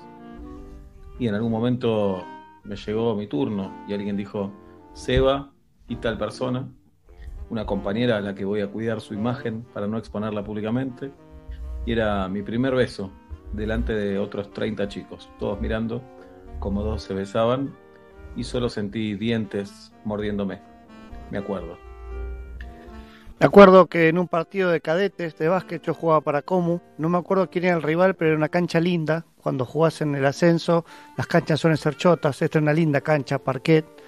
Me acuerdo que está terminando uno de los cuartos, me llega la pelota, yo en un ángulo, tal vez el tiro más difícil, ¿no? De forma perpendicular al aro, lo tiro, suena la chicharra, la pelota entra, voy festejando diciendo hoy sigo jugando y de camino al banco escucho, sale Pablo, entra tal. No me acuerdo de tu nombre, entrenador, pero sabe que todavía no te perdono. Me acuerdo. Me acuerdo que crucé a la casa de mi amiga Majo eh, para llevarle un- una porción de torta de un cumpleaños que había habido el día anterior. Y antes de que salga mi amiga Majo salió su perro salchicha, no era de ella, era de una, de una abuela que cuando la visitaba llevaba el perro salchicha, Toby, que tenía un ladrido asesino, no era compatible con el tamaño de Toby, me acuerdo. Pero salió sacado y yo salí corriendo, el plato voló por el aire, me acuerdo. Y venía el sodero. Menos mal que el copiloto le dijo frená, porque si no me pisaba el sodero, me acuerdo. Todo por un perro salchicha, Toby. Te recuerdo, Toby. Carlos Diego Scott, me acuerdo, tenía un perro que se llamaba Viernes. Y alguna vez, en una situación, Viernes me mordió. No nos llevábamos bien con Viernes. Era ladrador, era malo, era aguerrido. Y él percibía mi miedo y mi temor. Y un día, al entrar a un departamento, Viernes fue directo a mi, a mi tobillo y lo mordió. Me duele todavía. No me di la vacuna ni nada por el estilo. Pero Viernes nos encontramos cualquier día de estos. De acuerdo. Me acuerdo eh, últimos años de la adolescencia, tal vez, eh, en la casa de una chica que me gustaba mucho. Eh, no sabía cómo hablar, no tenía tema de conversación, pero recuerdo que se le rompió una cortadora de pasto a la mamá. Y yo, para ganarme la cercanía de esta chica, decido repararle ahí en vivo la cortadora. La reparación pensé que iba a tardar 10 minutos, tardó como una hora y pico, tal vez dos horas. Y cuando terminé me di cuenta que mi amigo Pablo Rojas aprovechó ese tiempo para terminar besándose con esa chica. De acuerdo, Pablo. Somos muy amigos, pero te tengo entre ceja y ceja. Me acuerdo en mi primer año trabajando en radio como cronista, movilera, me mandaron con un minidisc a Ezeiza a entrevistar jugadores de la selección. Fui con una compañera. Estuvimos todo el día grabando testimonios a personajes muy importantes. Recuerdo al Mono Burgos, me acuerdo estaba Oscar Córdoba, o eso era la bombonera, no me acuerdo. Pero la anécdota que quiero contar es del predio de Ezeiza, cuando con mi compañera esperábamos el colectivo que nos trajera de vuelta a la capital. Me acuerdo que no venía, que no venía, que no venía. Me acuerdo que no venía, que no seguía viniendo, hasta que pasa un buen samaritano y nos dice, chicas, esperan el 86. Cambió la parada, ¿eh? Por acá no va a pasar. Pasa dos cuadras para allá. Me acuerdo. Hay presente, hay futuro, pero también hay pasado. Entonces nos metemos en ese pasado, revolvemos, buscamos, encontramos y es ahí cuando decimos, me acuerdo.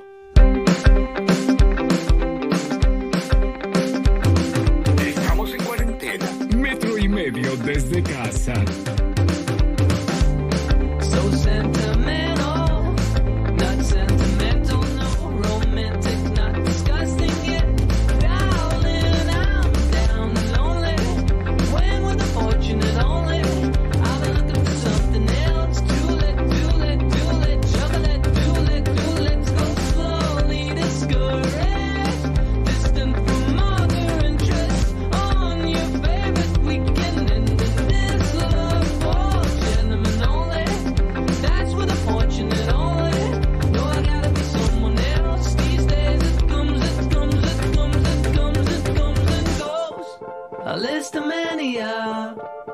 Less but see it grow. Like a ride,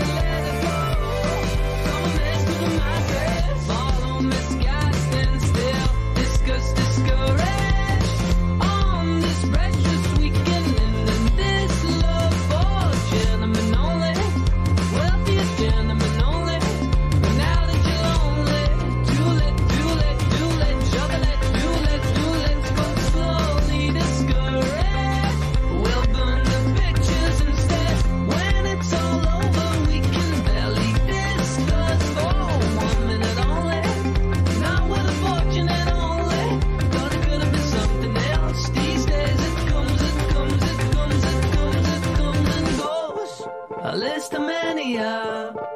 Think less but see it grow. Like a ride, like a ride. Oh, not easily offended.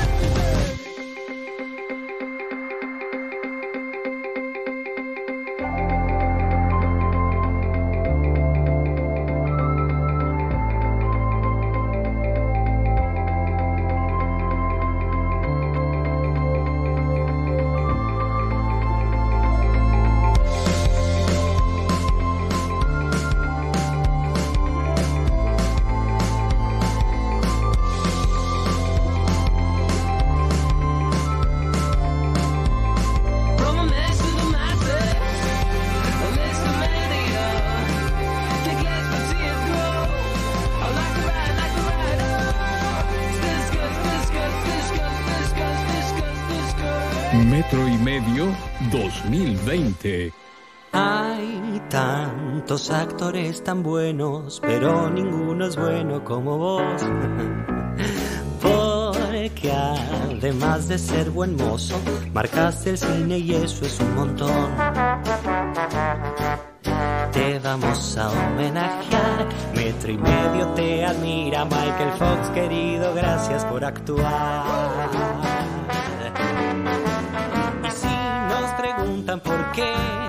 Cuál es la razón de esta canción, contestaremos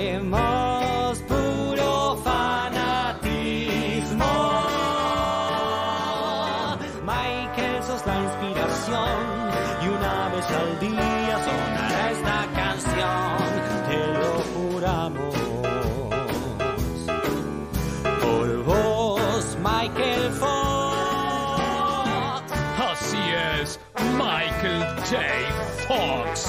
Metro y Medio te admira profundamente. Ante nuestros ojos siempre serás Marty McFly. Metro y Medio te ama, te ama mucho. Con Movistar Prepago podés armar tu propio pack. Elegí los gigas, minutos y días de vigencia que vos quieras y pagás solo por lo que usás. Movistar. Metro951.com Donde estés. Estás en Budweiser, la lager preferida en el mundo. Intensa al comienzo, suave al final. Budweiser, King of Fears. Beber con moderación. Está prohibida la venta de bebidas alcohólicas a menores de 18 años. Y Plan Live, la mejor internet por fibra óptica directa a tu hogar. Revolución y Plan. Experiencia digital sin límites, siempre. Si te duele la panza, que sea de risa. Para todas las demás molestias y dolores abdominales, existe Sertal. Sertal. Qué felicidad sentirse bien. Aquina, productos naturales, todo para tu cuidado personal, shampoos, acondicionadores, jabones y más, 100% artesanales y sin químicos. Hacemos envíos a todo el país. Consultas y pedidos por Instagram y Facebook. Aquina, productos naturales. Su atención, por favor. Un mundo para escuchar. Nicolás Artusi, Sol Rosales. Lunes a viernes de 20 a 22. Solo por Metro 95.1. Sonido urbano. No es no. Entendelo. Hacerse el sordo es ponerse del lado del depredador. El silencio está por romperse. La Jauría. A partir del 10 de julio, solo en Amazon Prime Video. Empezá tu prueba gratis hoy. Chef Gourmet, la solución ideal para los almuerzos de tu empresa. Ahora Chef Gourmet también llega a la casa de tus empleados. Viandas ricas, sanas, con la calidad de siempre y con estrictos protocolos en el proceso de elaboración. www.chefgourmet.com.ar Pedir en Sushi Club es mucho más que pedir un delivery. Es vivir una experiencia diferente en donde más te guste. Pedir en Sushi Club es salir adentro. En Santander creemos que nadie estudia para ser médico, estudia para que cada paciente se sienta más humano. Nadie estudia para ser profesor, estudia para dar oportunidades. Nadie estudia por estudiar, estudia para cambiar algo. Por eso hace más de 20 años que apoyamos a miles de estudiantes y docentes universitarios impulsando distintas becas, premios y emprendimientos. Conoce más en santander.com.ar barra universidades. Santander, queremos ayudarte. Los accionistas de Banco Santander Río S.A. no responden en exceso de su integración accionaria. Llega Disney Preescolar para que los más chiquitos se diviertan dentro de casa mientras aprenden. Una propuesta pensada para estimular la motricidad, la creatividad y el ingenio junto a sus personajes favoritos de Disney y Disney Pixar. Ya salió una nueva entrega a 180 pesos. Búscala todos los meses en tu kiosco. En BEA, ahorras hoy más que nunca. De lunes a jueves, suprema de pollo el kilo 189 pesos. Además, cuarto trasero de pollo el kilo 89 pesos. Ofertas válidas en nuestras tiendas y en beadigital.com.ar. En BEA, estás ahorrando bien. Válido del 6 al 9 de julio de 2020 para las sucursales de Cava, Gran Buenos Aires, La Plata, San Clemente, Mar del Plata, Miramar, Tres Arroyos, Tandil, Necochea y Bahía Blanca. Simmons Beauty Rest, la más confortable sensación. Descansa en primera clase. Metro y medio 2020.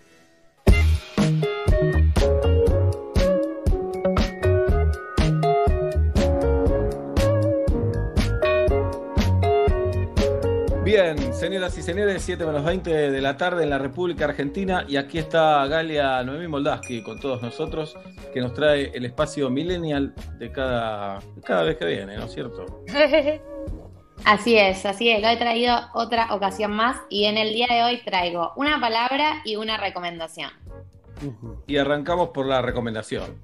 Bueno, la recomendación, eh, les cuento un poco en el contexto. Hay una tendencia en el mundo más centennial que millennial de eh, los llamados videos reacción. El otro día lo nombré muy por arriba, eh, que son estos videos en donde el atractivo es ver a una persona reaccionando frente a algo o haciendo algo en vivo. Hay muchos rubros de este tipo de videos, los más famosos son eh, los gamers que juegan en vivo a un videojuego y el plan es ver al gamer o a la gamer jugar, o sea, verle a la cara, la reacción y sus comentarios. A veces estás viendo la cara, a veces estás viendo el videojuego que estás jugando, pero como que el atractivo es ver a alguien eh, sintiendo emociones frente a una situación. El, eh, yo les decía, el rubro más conocido es el de los gamers, pero hay video reacción a todo. Yo te puedo decir, hay un vi- video reacción a tal persona que ve eh, eh, un videoclip por primera vez, o escucha una canción por primera vez, o le muestran un video viral por primera vez.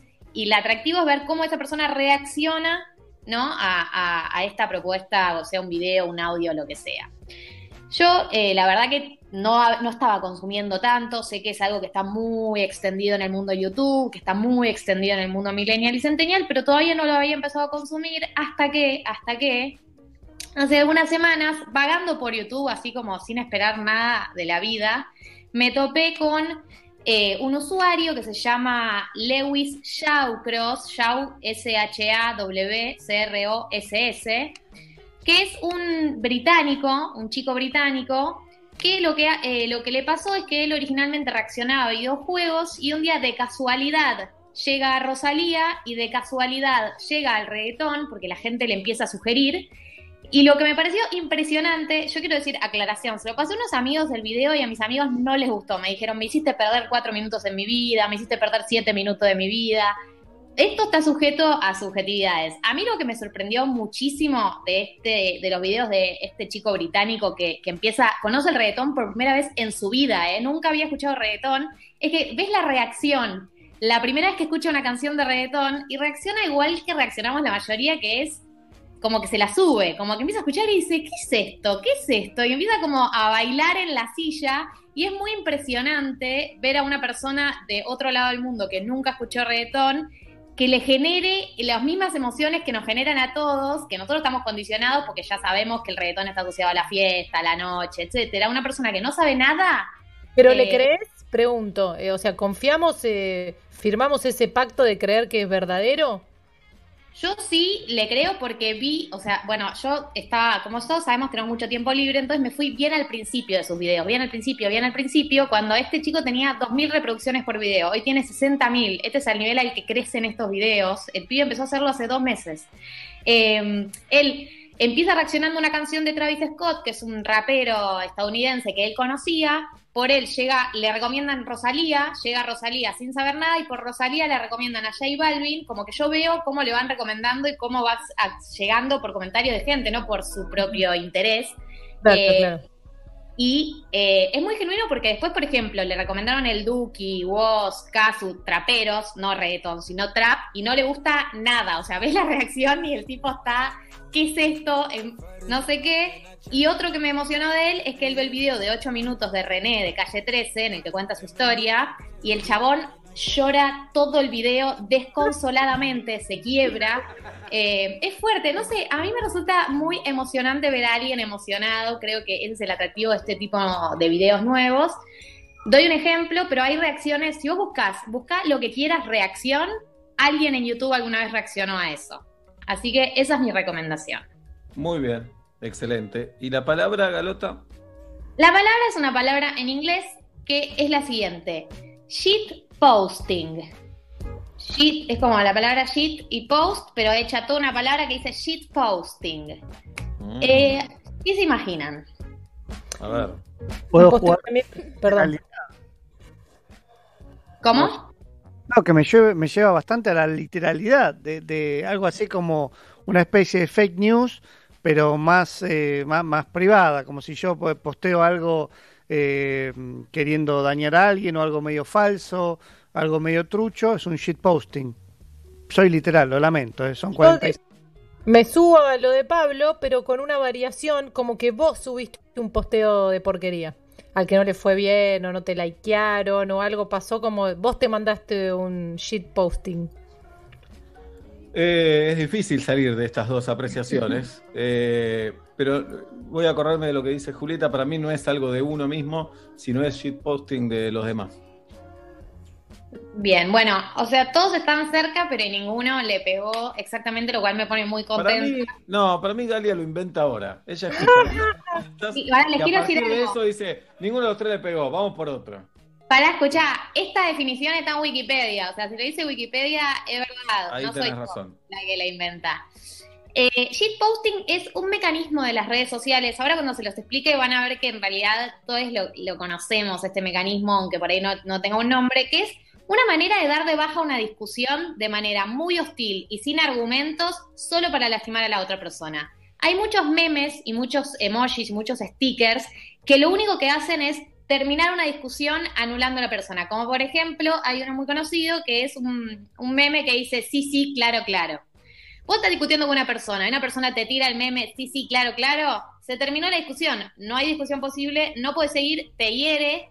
eh, y este estoy diciendo uno que no hiere tanto, porque después hay otros mucho más graves. Hay uno que está muy de moda en, WhatsApp, que es un sticker que dice mucha habladuría y es espineta como hecho sticker, como estás por ahí estás discutiendo y te tiran mucha habladuría y no te dejan, te dejan de responder. Es como dar de baja una discusión no por el lado de los argumentos, sino por el lado de eh, decirle a la otra persona, callate, básicamente, no me importa lo que tengas para decir.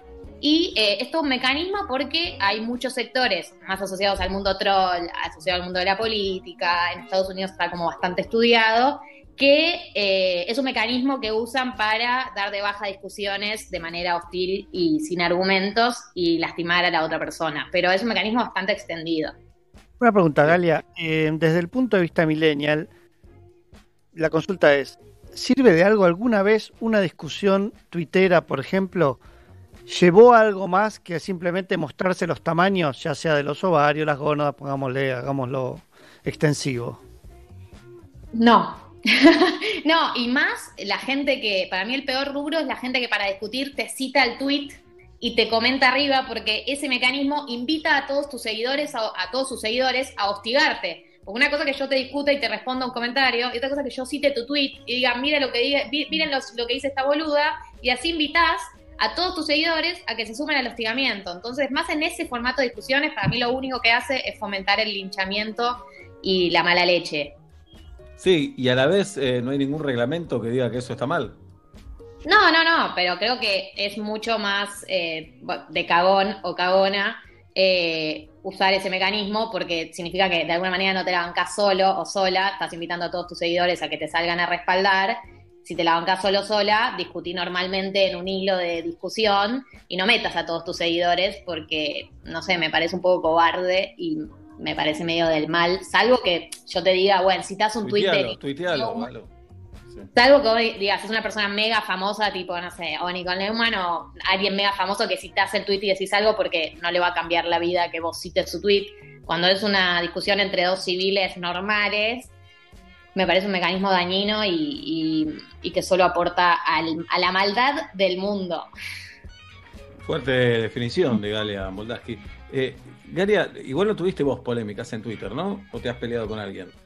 No, la verdad que no. Soy bastante perfil bajo en Twitter con, con las polémicas así más picantes. Como que me meto en cosas más banales, farándula. Alguna que otra vez tiene una opinión, pero me da tanto miedo, chicos. A mí me da un miedo Twitter. Me da un miedo. Yo les puedo explicar el miedo que tengo de que alguna vez algo mío de alguna manera le llegue a alguien que me pueda herir. Porque me va a herir esa persona. La primera que pueda herirme me va a herir. Ajá. Bueno, eh, un poco tenés ganas de que ya te pase una vez y ya está. Como eso que le tienen miedo a algo, bueno, que ya me pase, listo. ¿no? Es que mm, yo veo a los famosos y las famosas, que es un área que, que he investigado mucho, veo que pasan los años y los seguidores y los millones de seguidores y le siguen respondiendo los seguidores que los critican. Entonces digo, es un padecimiento que nunca se termina, o sea, se te hará la piel más gruesa, pero evidentemente siguen calando esas críticas, porque por algo la China Suárez le responde el comentario 45 mil porque le critica algo de su maternidad. Sí, igual también. hay que tener, ¿no? Porque que te critiquen tu maternidad, un desconocido, qué paciencia hay que tener. Hay, hay gente que me parece le gusta el quilombo y le gusta el barro y tiran un comentario provocador y saben que va a generar repercusiones. Con esto no justifico que insulten ni que se metan con su familia ni nada, pero vos sabés cuando un comentario va, va a generar barro y, y quilombo. Después, ya que se vayan al ámbito personal y que te critiquen la manera de ser mamá, de ser papá, eso ya es cualquiera. Bueno, te vas expulsando, te vas expulsando lentamente de Twitter. eh, si sos más o menos sensible, vas tocando cada vez menos. va- lees, pero no escribís. Como que eh, ya, ya se saben tanto las reglas del juego que o te divertís o te embarrás. No tiene otra Twitter. Hay un término en Twitter, que esto se lo recomiendo a Juli en referencia a lo que decía Sebastián recién, perdón Pablo, la segunda que intentás entrar y te hablo encima. Eh, es el mundo Zoom, que es un término que se llama la mamafia, le dicen la mamafia en Twitter, que son esas madres que van por redes sociales diciéndole a las otras madres cómo tienen que vivir, tipo su- suben una foto y va la mamafia, ¿qué estás haciendo con esto? ¿Por qué estás haciendo esto? Es un término bastante instalado, que es como el rulo de la maternidad que va diciéndole a las otras madres famosas del mundo cómo tienen que ser madres. Habla- dale, Pablo, habla, te estamos esperando hace una hora, dale, loco. Eh, a mí me, me da la sensación de que durante mucho tiempo, cuando las redes sociales no eran lo que son o no existían directamente, solíamos pensar que la maldad, la maldad era eh, una herramienta, eh, una herramienta indigna de unos pocos que dañaban mucho. Y yo creo que ahora estamos descubriendo que entre WhatsApp, Facebook, Instagram, particularmente Twitter, eh, me parece que, o por lo menos yo veo, que la maldad es algo bastante desparramado, que las ganas de hacer daño son un montón y le pertenecen a un porcentaje importante, por lo menos de la población de esa red social, que si sumamos a todas las redes sociales y meto WhatsApp en esto, es un montón de gente. Así que cuando pensamos que el mundo va a cambiar después de una pandemia y qué sé yo, yo creo que, eh, voy a usar una palabra soez, la mierda nos cala profundo y no es tan fácil que salga, y son muchas, y es mucha cantidad. Y sumo No, algo a eso. hecho, perdón, cuando empezó la pandemia, eh, lo que es la grieta política había, había mermado, estaba más controlado. La imagen de Alberto Fernández, Kicillof y Rodríguez Larreta, me parece, y había cierto también eh, como eh, consenso con respecto a, a la cuarentena, y me parece que eso está roto otra vez. Eh, con esto, nadie pretende que todo el mundo piense igual, porque sería, sería aburrido por un lado, y por otro lado no, no, se, no crece así una sociedad si todos pensamos igual, pero eh, de rato somos muy adolescentes, ¿no? Por las cosas que nos peleamos, por una declaración, por una frasecita, eh, pareciera que las discusiones no son profundas. Y, y para mí, sumando lo que dice Pablo con respecto a la maldad y a la mierda que se genera en las redes sociales, también siempre pensamos que son otros los que fomentan la maldad. Y las redes sociales tienen un mecanismo muy eh, perverso e inconsciente que a veces somos nosotros y ni nos damos cuenta, como es el ejemplo, como fue el ejemplo de Bake Off con esta chica Samantha. Al principio era todo risas y qué sé yo, y de repente era un linchamiento del que muchos habíamos, yo no miré Bake Off, pero muchos habíamos formado, formado parte de algo mucho más grande, más heavy y más polémico y oscuro, y por ahí ni nos dimos cuenta de que estábamos formando mecanismo, o lo mismo con, no sé, pasó con el, el caso de la chica que denunció eh, con lo del caso de, de violación, que había estado esto del juez, que había dicho este término de desahogo, de repente todas empezamos a replicar esto de replicar, replicar, replicar, y después la piba salió a decir, no quería que lo replicáramos, de último, y en último término, formaste parte de un mecanismo del mal, sin siquiera darte cuenta. Entonces, eh, somos todos, en- eh, o sea, obviamente no es todo lo mismo, pero digo que muchas veces no nos damos cuenta y sí formamos parte de estos mecanismos que dañan. Bien. Galia Moldaski y el Mundo Millennial aquí en Metro y Medio cuando faltan 8 minutos para las 7 de la tarde.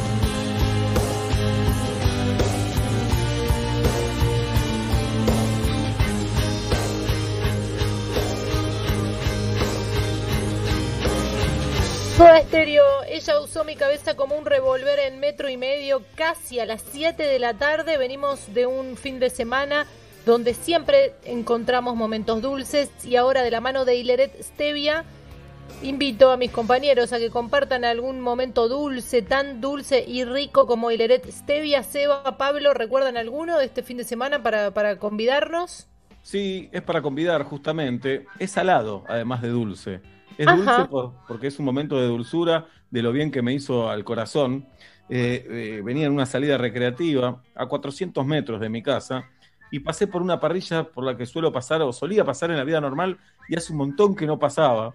Era como si hubiera hecho un viaje a un lugar que nunca que había ido dos veces en mi vida y fue un volver a vivir y me acerqué, vieron que ahora están todos los mostradores en la puerta. Como Sí. es todo, hay muros de Berlín por todos lados. Y le dije, ¿me puedo llevar el sándwich de vacío que me llevaba siempre? Pero por supuesto, me dijo el señor.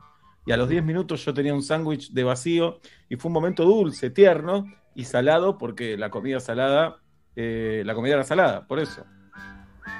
Wow, mirá, y te Bien. fuiste con tus vacío pan por Sí. la calle, feliz. Lo comí en mi casa, ¿eh? Lo, Ah, ok. lo llevé en la bolsita y lo comí acá.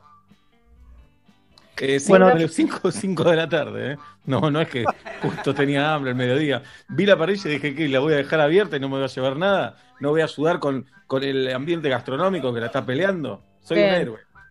Sí. Eh, yo soy bastante fan del ristretto, me gusta muchísimo. Casi te diría que está el ristretto y muy lejos el resto de los formatos del café. Y mm, me serví uno, tengo unos vasitos térmicos, me serví uno, me, me hice uno en la maquinita loca. Eh, me gusta dulce. Eh, el ristretto, oh, hijo de puta. Bueno, me gusta dulce. Eh, me lo preparé y me lo llevé a mi tallercito. Llegó un poco frío, vamos a ser honestos. Tras que era poco café y estaba fresco y atravesé la terraza, pero estar ahí solito en el taller, máquinas, todavía un poco de olor a serrín, me tomé por primera vez un cafecito en el taller. Fue un gran momento dulce. Bien, Obla. ¿Y vos, y vos, jirafa? ¿Y vos, jirafa? sensible. Y yo amasé eh, con mis hijes, que ellos amasan cualquier cosa, viste que después vos Claro, querés claro. hacer una actividad conjunta, pero después decís, eh, ¿dónde está el bollito de ustedes? Y le pegaron lentejuela, se cayó al piso, siguieron amasando. No queda muy comestible, pero el momento de, del enchastre habilitado me parece un momento tierno y dulce.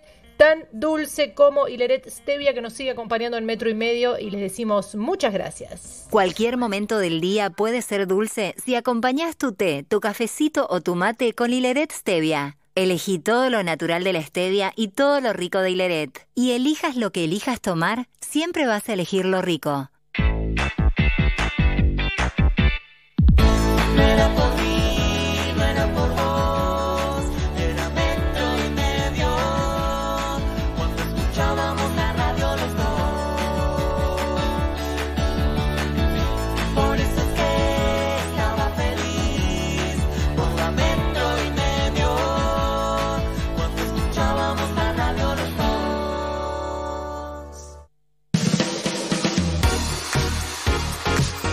Donde estés. Estás en Metro. Budweiser, la lager preferida en el mundo. Intensa al comienzo, suave al final. Budweiser, King of Fears. Beber con moderación. Está prohibida la venta de bebidas alcohólicas a menores de 18 años. Para despertarte, nada como un rico café. Eso sí, endulzado con hilerete stevia. La única manera de asegurarte que eso que te gusta va a estar naturalmente como más te gusta. Hilerete stevia. Elegí lo rico. ¿Sabes para qué sirve Floratil? Viajar, tomar antibióticos o sufrir estrés laboral puede afectar tu flora intestinal. Para que eso no pase, tenía en mano Floratil, el probiótico de origen natural que trata la diarrea y te ayuda a recuperar el balance de la flora intestinal. ¿Tenés diarrea? Tenés Floratil, de Laboratorios Temis Lostaló. No es no. Entendelo. Hacerse el sordo es ponerse del lado del depredador. El silencio está por romperse. La jauría. A partir del 10 de julio, solo en Amazon Prime Video. Empezá tu prueba gratis hoy. Pase lo que pase, nada nos va a detener. Se viene una nueva misión solidaria Metro. Este año será virtual Y mundial. este sábado. De 10 a 20 horas vas a poder pasarla bien y participar desde tu casa. Seguí la programación y nuestras redes sociales y entérate más. Arroba Metro 951. Metro951.com. Este sábado, de 10 a 20 horas, Metro junto a Telefe, más La Nación, primera misión solidaria mundial. Participa. Y vos, desde tu casa, vas a poder ser parte de la misión. Sé parte. Y es lo más importante. Es una iniciativa de Metro y Fundación Sí.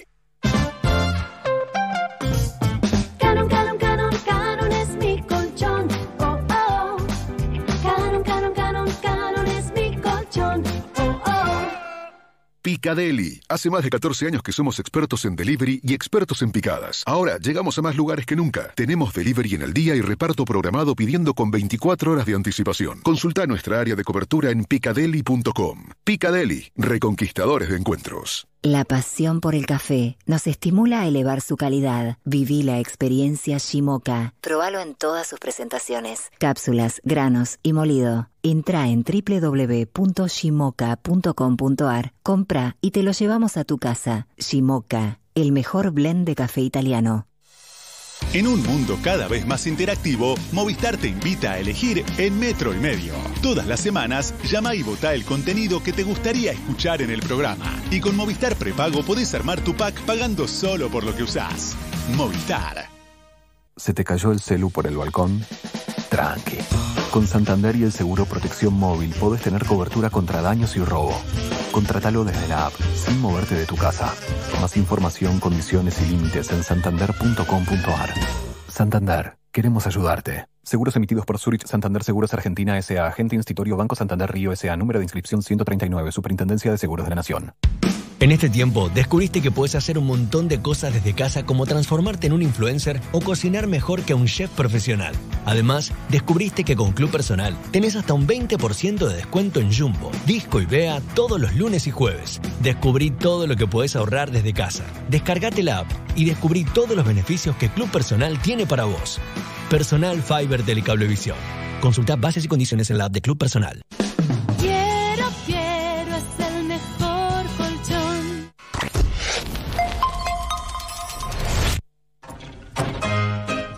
Sales a la calle para tirar la basura.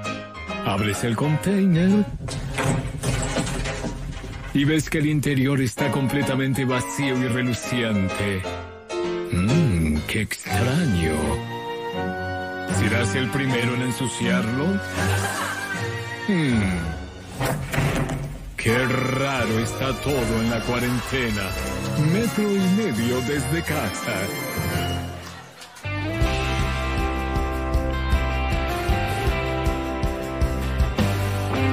7 de la tarde, 4 minutos en la República Argentina. Señoras y señores, el placer de presentar a músico, cantante, autor, padre de dos pares de mellizos y, al igual que les habla, nietos de Guajay.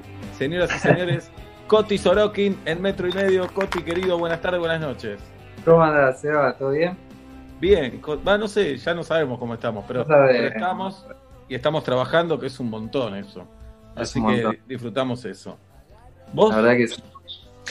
Y yo igual, lo mismo. eh, te copio un poco esa, esa sensación porque, porque la, la lo siento así, reinventando, ¿viste? El plan que teníamos, cambiamos todo el plan y estamos armando uno nuevo que medio que lo vamos como casi improvisando y, y también disfrutando, porque bueno, tiene como cierta, cierta adrenalina diferente todo esto que está ocurriendo. Claro, pará, con respecto a tus planes, vamos por. eh, son varios planes que tenés que me parece espectacular, que, que no te quedes quieto. Primero el documental, Nada fue un error, el viaje al Teatro Colón, un documental que recorre cómo llegaste a dar un concierto en el Teatro Colón, ni más ni menos. Eh, eh, y el estreno fue transmitido por el canal 605 de Flow el viernes 22 de mayo y se encuentra en la plataforma ahora para verlo. ¿No es cierto? Exactamente. Ahí está, eh, On Demand, lo pueden ver. Es un documental eh, que la verdad que quedó muy, muy lindo. Teníamos muchas imágenes y, backstage y muchas cosas lindas para mostrar. Y sumamos a eso un poco de, de- de historia, de construcción, y quedó algo que, lo disfrutamos mucho y lo, lo, estrenamos ahora en plena pandemia, lo terminamos y lo, estrenamos y decidimos ir para adelante con ese proyecto. Eh, entre otras cosas, pero bueno, esa es, una de las cosas que, que nació en plena cuarentena, digamos. Eh, me imagino el Teatro Colón, todo lo que representa, todo lo que significa, lo que habrás esperado ese momento, la ansiedad eh, de- del ratito antes de salir. Te pregunto, si lo pudiste disfrutar esa noche y ahora que pasó el tiempo, ¿qué sensación tenés con respecto a esa noche? Eh, sí, lo disfruté, la verdad que sí, lo disfruté. No es fácil porque cuando es un solo concierto que es one shot, tenés como que no tenés tiempo de preparación, tenés que disfrutarlo del minuto, no sé si uno, pero por lo menos del minuto 10 en adelante tenés que empezar a disfrutar. Eh, pero también lo laburé, lo laburé mucho adentro mío, de afuera y adentro, digo, con los ensayos, con todo el laburo, pero, pero también dentro mío, eh, referenciándome un poco a, o, o- o tirando de tirando de tablas, tirando de, muchos conciertos dados y, y- laburando también en el lugar ahí la cabeza, imaginando, visualizando todo como iba a ser. Entonces lo puede, lo puede disfrutar. Y ahora la imagen que tengo o la sensación es que fue, creo que una noche muy importante, porque sacamos un montón de material hermoso de ahí, que en el momento que lo estábamos haciendo no sabíamos. Nos la jugamos a grabar, nos la jugamos a, a filmar y todo, pero, pero viste, cuando lo estás haciendo no sabes cómo todo eso va a resultar. Y realmente eh, quedó un material alucinante, que sacamos un disco, vinilo, bueno, DVD, bueno, todos los formatos habidos y por haber de audiovisuales. Y ahora hicimos este, este documental que quedó también hermoso. Coti, y tocaste en miles de teatros por el mundo. Eh, ¿suena distinto el Colón? Sí, suena distinto, sí. Sí. Suena distinto, sí. Suena muy distinto. Suena muy puede- distinto. Es, es difícil explicar el sonido con palabras, pero eh, No, pero básicamente te digo, lo- la- la- los teatros antiguos, los teatros con, con diseño más clásico, para música clásica, están hechos para tocar sin amplificación, con lo Claro. cual tienen como una amplificación acústica natural de la construcción y una reverberancia que los teatros más nuevos no tienen, son más secos, te diría, o sea, como que el sonido queda más, eh, más cerca, se muere, ¿viste? En los teatros antiguos vos cantás sin amplificación y parece que llega hasta arriba, son seis pisos. Sí, suena increíble ese teatro. Y luego, cuando, cuando después escuchamos las grabaciones, lo grabamos en cientos de canales, y hay muchos de los canales que eran micrófonos, micrófonos colgados en la. Eh, mo- de- las arañas y micrófonos que estaban en la, en la sala tomando el sonido de la sala. qué bueno, qué bueno. Increíble eso. Ahí está. Muy bueno, Bueno. el sonido. Vean el documental de Coti ahí en Flow, eh, cómo llegó al, al Teatro Colón, que no muchos lo lograron. Eh, ibas a hacer un show en el Luna Park el 13 de junio, el mes pasado, obviamente se suspendió. Sí. Tenía gira en España, Sí. obviamente se suspendió. Eh, bien, te quedaste en Buenos Aires, pero lanzaste nueva canción que se llama eh, Por ahí, ¿no? Por ahí. Que va a ser Sí, la, sí, la cortina de Showmatch. Que está por ahí, que no Ajá. se sabe todavía. ¿Cuándo va a empezar, no? Que- ¿Cuándo va a empezar? Se supone vez. que sí, que va a empezar. O van tus nietos a presentarla. Mi abuelo Coti había hecho esta canción con los nietos de Tinelli. Eh, ¿Cómo es, Coti? ¿Te, eh, ¿Te pidieron la canción o una vez hecha te dijeron queremos esta canción? No, no, me pidió, me pidió Marcelo la canción, sí. Ya me habían pedido el año pasado eh, y no, no pude, estaba en gira y este año me llamaron muy pronto y ya la teníamos lista hace un montón. Ah, ya estaba. Y bueno, y bueno, ahora pasó lo que pasó. ¿Qué va a ser? Parece, parece mentira, pero eh, a ver, la realidad es que a todos nos agarró, nos cruzó por algún, por el medio en alguna, en alguna situación, toda esta, esta locura que estamos viviendo. Pero bueno, en algún momento va a salir, y yo creo que el mes que viene sale el programa. Sí, sí, va a salir, va a salir. vas a ver que esto, esto va a pasar, va a ser una anécdota, Coti, con el tiempo. Va a ser complicado Sí, ¿no? también porque económicamente Sí. está dejando sus estragos, Sí. pero bueno, un poquito vamos a ir saliendo. Y la otra noticia, primero que eh, Coti va, va a tocar en un ratito aquí para todos nosotros. Eh, quiero contar que el 12 de julio, esto es este fin de, el domingo, ¿no? Sí, el domingo. El domingo, sí, este domingo.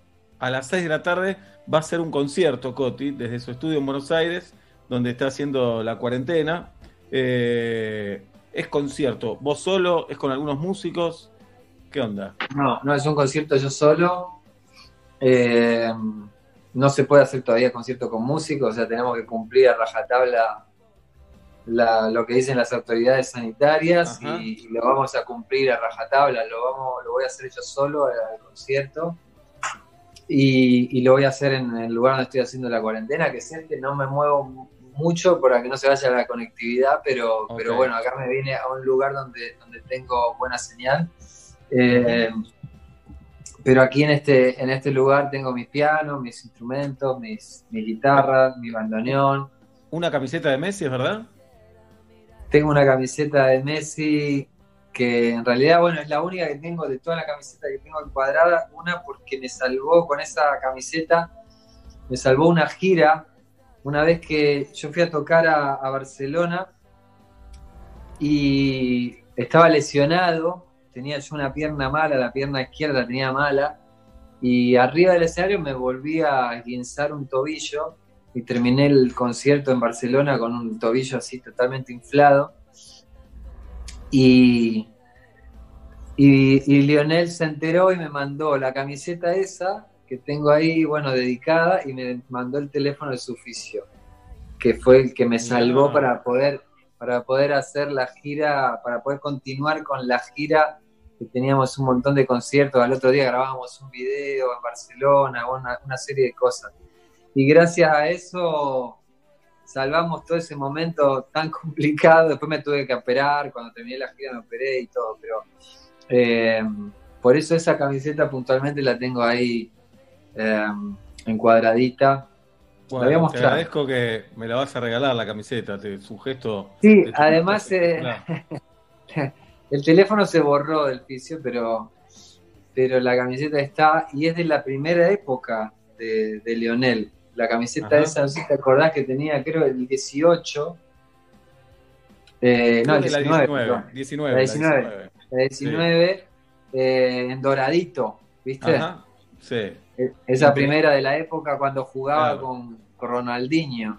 Jugaba sin la 10, es increíble, imaginarnos. Jugaba sin la 10. sin la La 10. 10 la tenía Ronaldinho en ese momento. Claro, pero él lo quiere mucho a Ronaldinho, fue muy bueno. Ronaldinho con él. sí. Justamente por esa época, porque, porque esa época lo coacheó mucho ahí adentro.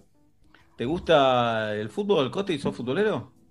Sí, me gusta, me gusta, me Mm. gusta. eh, me gusta la pasión constructiva del fútbol, el deporte en sí me encanta. eh, todo lo que lo rodea, hay algunas cosas que me Sí, gustan. complicado. Pasión Y otra constructiva, cosa casi que- nada te diría, ¿eh? ¿Eh? Poquito de pasión constructiva. Sí, por Eso. La mayoría de pasión destru- destructiva. Entonces eso es lo que me frena mucho. Eh, y me aleja un poco. Pero, pero sí tengo muchos amigos futbolistas que, que me hice allá en España.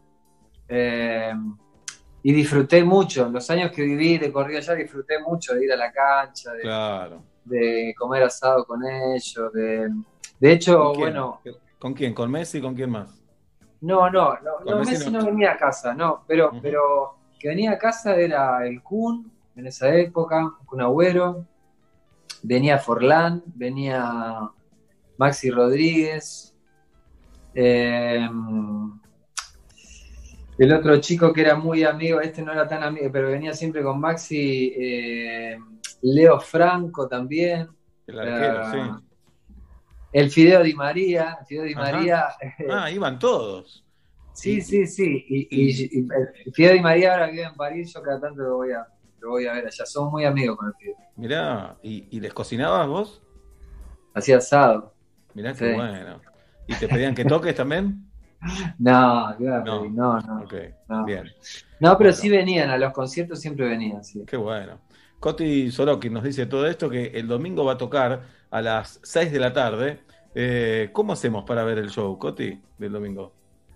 Mira, es live, livepassplay.com, livepassplay.com, o si no, en el Instagram mío, que es Coti Oficial, arriba en la bio, que es eh, donde está, eh, bueno, hay un link, ahí pueden acceder directo. Ah, y ya después le explican todo, es muy sencillo igual, ¿no? Es, la entrada también es bastante barata y le explican todo a la gente que, que se, que se mete ahí. Bien, bueno, gran, gran plan para la cuarentena y para el domingo, ahí antes de que te agarre el bajón, eh, lo tenemos a Coti que nos tira un salvavidas este domingo a las 6 de la tarde. Entren a su cuenta de Instagram y ahí van a, van a poder sacar las entradas. Bueno, ¿tenés la guitarra ahí, Coti? Tenemos, tenemos. ¿Tenemos? Dale, vamos, vamos a cantar un poquito. Dale, la que quieras. Sí, sí, que te voy a obligar a tocar una canción. Bueno, vamos a cantar, eh, vamos a cantar otra vez, a ver. Dale. A ver si se, se escucha la guitarra, sí, ¿no? Sí, sí, se escucha.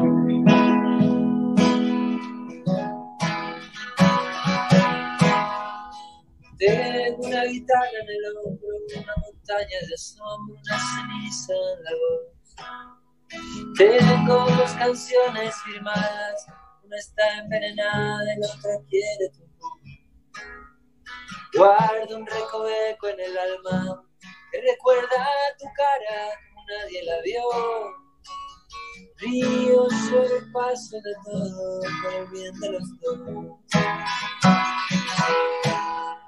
Vivo en un jardín sin balbones, sus aguas, sus salones, con amistad quinto sé. Y pido que me olvide tu olvido, pero ya es bien sabido, no lo va a conceder. Ando como siempre vagando por algún escenario, no lo vas a creer. Supe que mentías y todo por el bien de los dos. Y otra vez tenemos dos extraños. Otra vez volver a hacernos daño. Otra vez estoy en el fondo. Otra vez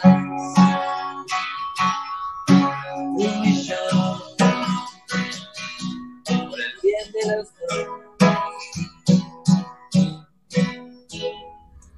Vamos todavía, te hice coros un poquito, Coti. A Julieta le dio. Me dio vergüenza, me dio vergüenza porque arrancó el co- arrancó a cantar y con delay era, lo hacía muy triste. Era como, ya, silenciate, Seba, silenciate. Ya siente la vergüenza que siente mi hija, Julieta. Por. Llamate al, llamate al silencio. Acá, eh, Tati Rose, productora de este programa, Coti, la persona más feliz de este programa, enamorada, dientes blancos, buena persona, Sí. muy talentosa, se va a casar, va, en algún momento se va a casar, Tati, y dice que va a entrar con 50 horas a su casamiento. ¿En serio? Mirá. Así dice Tati. A ver. Se la cantamos un poquito, dale. O si arreglamos una guita, la podés ir a tocar en vivo ese día. Tati, Tati, ¿cuánto te gastaste? Cuando termine la pandemia, dice. Ahí está, termina la pandemia, Tati e Imanol se casan. Y mi mamá que- pide- A Imanol Rodríguez lo conoces, dice. Ah, ¿en serio lo conozco? Sí. Mira vos. memoria. Mi mamá pide París de tu mano también, si estamos Bueno, entre. bueno, bueno. Dale, Betty. Eh, se cayeron. Esta es 50 horas, dale, para, para Tati, ¿no? Tati era. Vamos, Tati. Se cayeron mis creencias por el suelo como papeles pisados. El francés me suena como el arameo y París desencajado. El futuro es una caja de promesa y la promesa ya es de humo. Yo te escucho, no tengo nada mejor que hacer después del desayuno. Puede ser sola puede ser que estés sola con lo buena que estás. Yo podría estar cuentador, robándote esos besos que vos me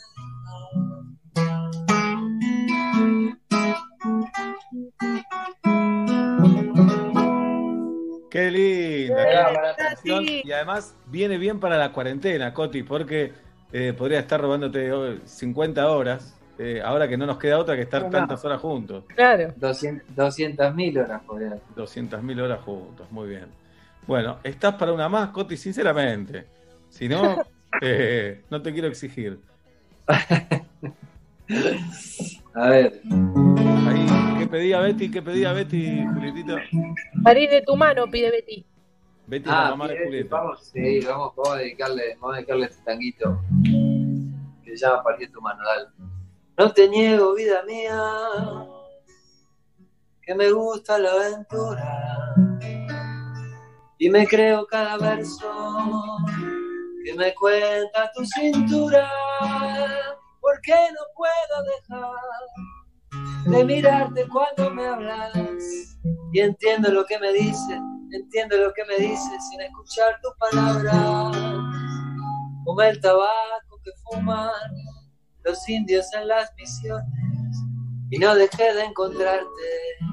En mil alucinaciones. Vi la niña de tu río desde un lugar alto, alto, sin tener que estar mirando, sin estarme relojeando las agujas de mi avión. En un castillo prestado,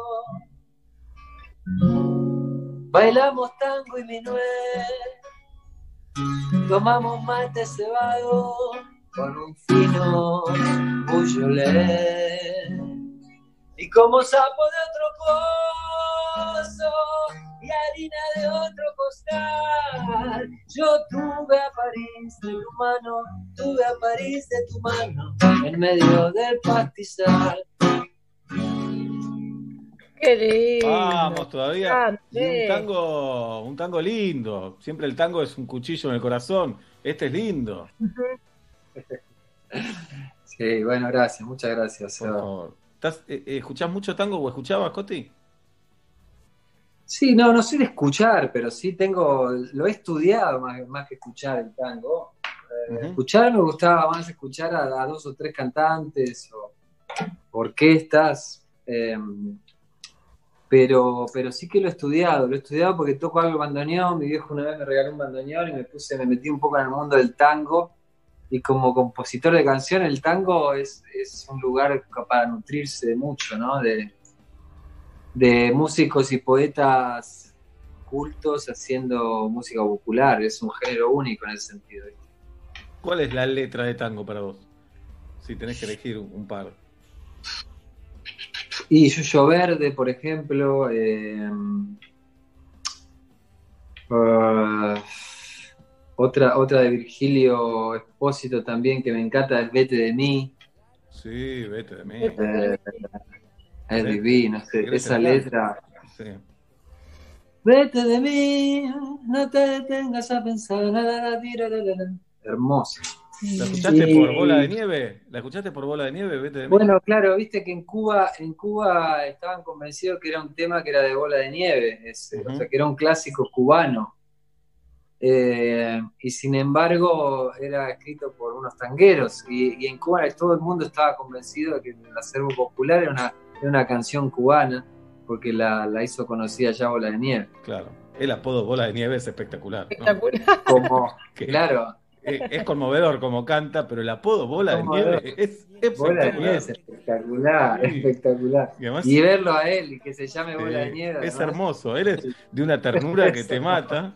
Eh, nada, y hoy e- era ideal para cuenta de Instagram, arroba bola de nieve, que debe haber. Es un hitazo el que le puso, el que le puso ese nombre. Muy bueno, muy bueno. Bueno, este domingo a las 6 de la tarde, Coti hace un gran concierto íntimo desde su estudio aquí en Buenos Aires, donde está pasando la cuarentena. Eh, un piano que tiene 100 años, sus primeras guitarras. Eh, uno que. Una te regaló Calamaro, una de esas guitarras, ¿es verdad? Sí, sí, sí, una guitarra. Ahora está en el taller, está viniendo porque estamos poniendo en orden a todos los, a todos los instrumentos. Eh, sí, me la regaló cuando, cuando grabamos Honestidad Brutal. Bien, ok. Eh, Exactamente. bien. Así que voy a tocar un tema con, con esa guitarra. eh, voy a tocar un tema de ahí, de, de- de ese, de ese disco, que además es un tema en el que yo grabé el bandoneón. Nada que ver, pero ¿Qué Tengo tema esa guitarra. ¿Qué tema? Voy a tocar los aviones. Hermosa Oh, qué canción. lindo. Hermosa canción. Eh. Bien. Pará, ¿y se te complica hacer la lista de temas? Ya con tantos años hay que elegir. Sí, se me complica, se me complica, sí. Pero, pero bueno, en este tipo de concierto también me relajo porque voy a tener una guía y, y también voy a improvisar bastante. Eh, tengo una guía de también de temas que, que- que la gente fue pidiendo en el Instagram Ok. y, y me voy a armar una buena guía de un, de un montón de temas. Y lo bueno es que no hay tiempo, ¿viste? No te apagan la luz, no, Claro. te, no te barren la butaca. La gente no se tiene que ir a ningún lado. Sí. La gente no se tiene que ir, o si se tiene que ir, bueno, lo podrá ver después el resto del concierto que Claro. no vio, lo puede ver después porque queda alojado. Entonces tenemos esa libertad que está buena, ¿viste? Mm. ¿Te acordás todas las letras, Coti? Es una buena pregunta. El 99% sí. Ajá. Me, la- me las acuerdo, sí. ¿Y ese Sí. uno? Por acá no podés hacer así, poner el micrófono a la gente y que la completen. Claro. Tenés que imaginar. Cuando hace No, bache, bache. Y no le podés ver la carita, porque vos Claro. sabés la cantidad de veces que me salva como un tele- el teleprompter eh, vivo de la gente que, que está en la primera fila, que los, la primera fila son siempre los más fans, ¿viste? Los que saben Claro. todas las canciones. Entonces eso está buenísimo porque si vos te fijás un microsegundo, lo cantás como un poquitito después o lo tangueás un poco la frase y ya te alcanza con lo que canta para, para saber la, la letra de la, de la frase Claro. que viene. Sí. Eso Queda como un arreglito. Queda como un arreglito y ya Queda como un arreglito y vos zafaste bárbaro. Muy bueno. Y es espectacular que el fan sepa más que vos, ¿no? Que ya Sí, mucho más. ¿sabes? Sí. Mucho más, ¿sabes? Sí, sí, sí. En general, de todo. De la vida, de todo. Sabe No solo de tus canciones, claro. Bueno, este domingo lo vemos a Coti entonces, a las 6 de la tarde. Entren a su cuenta de Instagram y desde ahí van a poder eh, conseguir las entradas. ¿Con qué cerramos, Coti? Eh, lo que quieran, a ver. Uh. Vamos, vamos a hacer. eh, Recomendame si yo me llegara a casar. Estoy juntado, pero no estoy casado. Y tengo que entrar a mi casamiento, Coti, ¿con cuál entro? Te diría. Bueno, nada, nada fue un error, va para todas, ¿no? En realidad. Pero Sí, sí, Puede aparte ser todo un error. tenés que hacer la segunda versión. Qué cagada todo. Todo fue un error al final. Todo esto fue una Claro. No aprendí una garcha. no aprendí Foto de los pibes, foto de los Sí, un pibes, todo. Dos La casa de que- mellizos, dejate de Fue joder. todo, fue todo al dope, claro. Sí. Bueno, no, cerrá con lo que vos quieras, Coti. Y bueno, vamos a cerrar con todo fue un error, dale. vamos. Dale, vamos todavía. Te hago, te hago coros. ¿eh? ¿Qué? Te hago coros. Ni los sueños, se va. Déjalo- Pero pará, eh, Sebas, Sí. cantarlo un poquito antes para que entre en sincro. Uh. sea, No, vas solo tipo, Anda solo, anda solo. Anda solo. Cantarlo un poquito antes, dale. Tengo una mala noticia. No me da la cabeza, no me da la cabeza. Dale vos, dale vos. No fue casualidad. Yo quería que nos pasara. Y tú lo dejaste pasar. No quiero que me perdones. Y no me pidas perdón. No me niegues, me buscas. Nada, de esto. Nada de esto. Nada puedo nada esto oh, nada puedo los errores nos eligen para bien o para mal no fallé cuando viniste no quisiste fallar aprendí la diferencia entre el juego y el azar. ¿Quién te mira? ¿Quién se mira? Nada es, nada es perfecto. Nada puede, nada es perfecto. Nada puede.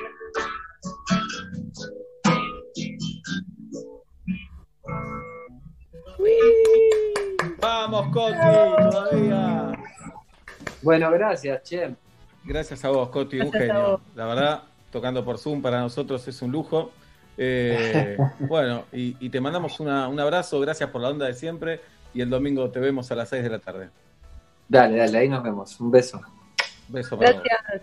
Coti Sorokin aquí en Metro y Medio a las 7 y media de la tarde y este incómodo momento cuando ahí se fue el Zoom, porque te quedás mirando y no se se va. supo no ir, se va. se supo Sí. ir, sí, es verdad.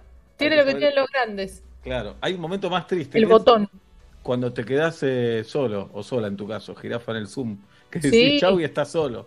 Sí, sí, sí, sí, sí, pasa mucho. Yo me voy última de, de- del Zoom de metro y medio, me quedo con Suaten ahí un poquito. Entonces, Bueno, se van no rapidísimo, última, ¿eh? Pero no te vas última. Última de nosotros. Vos porque no querés volver al infierno de tu casa, Última, última metro y medio. Le digo, ¿quieren que haga una columna? ¿Un cuento chino? No, me dicen siempre que no, ¿eh? Que siga, que siga con mi, con mi vida. Sí. Es dura esa, quedarse solo en el Zoom. Eh, Es duro cuando decís chau y todos los ves a todos buscando la flechita ahí para cerrar. Eh, Es dura cuando te das cuenta que no está silenciado, o sí. Ujú. Cuando estás hablando y todos te dicen está silenciado y vos seguís hablando, casi siempre uno es el otro, ¿no? El que le dice está silenciado, Ujú. De silenciate. de silenciate. Eh, bueno, y después lo, los diréis, ¿no? Cuando hay dos que quieren hablar y empiezan Mm. a hablar vos, habla vos, habla vos. Sí, sí, sí. O se pone el que se repite una palabra, pasado de metro y medio. Una palabra que se repite, pite, pite, pite, pite, pite, pite, pite, pite, antes de desconectarse. Eh, ¿No? Creo que eh, obviamente el Zoom, toda la tecnología nos ha salvado esta cuarentena.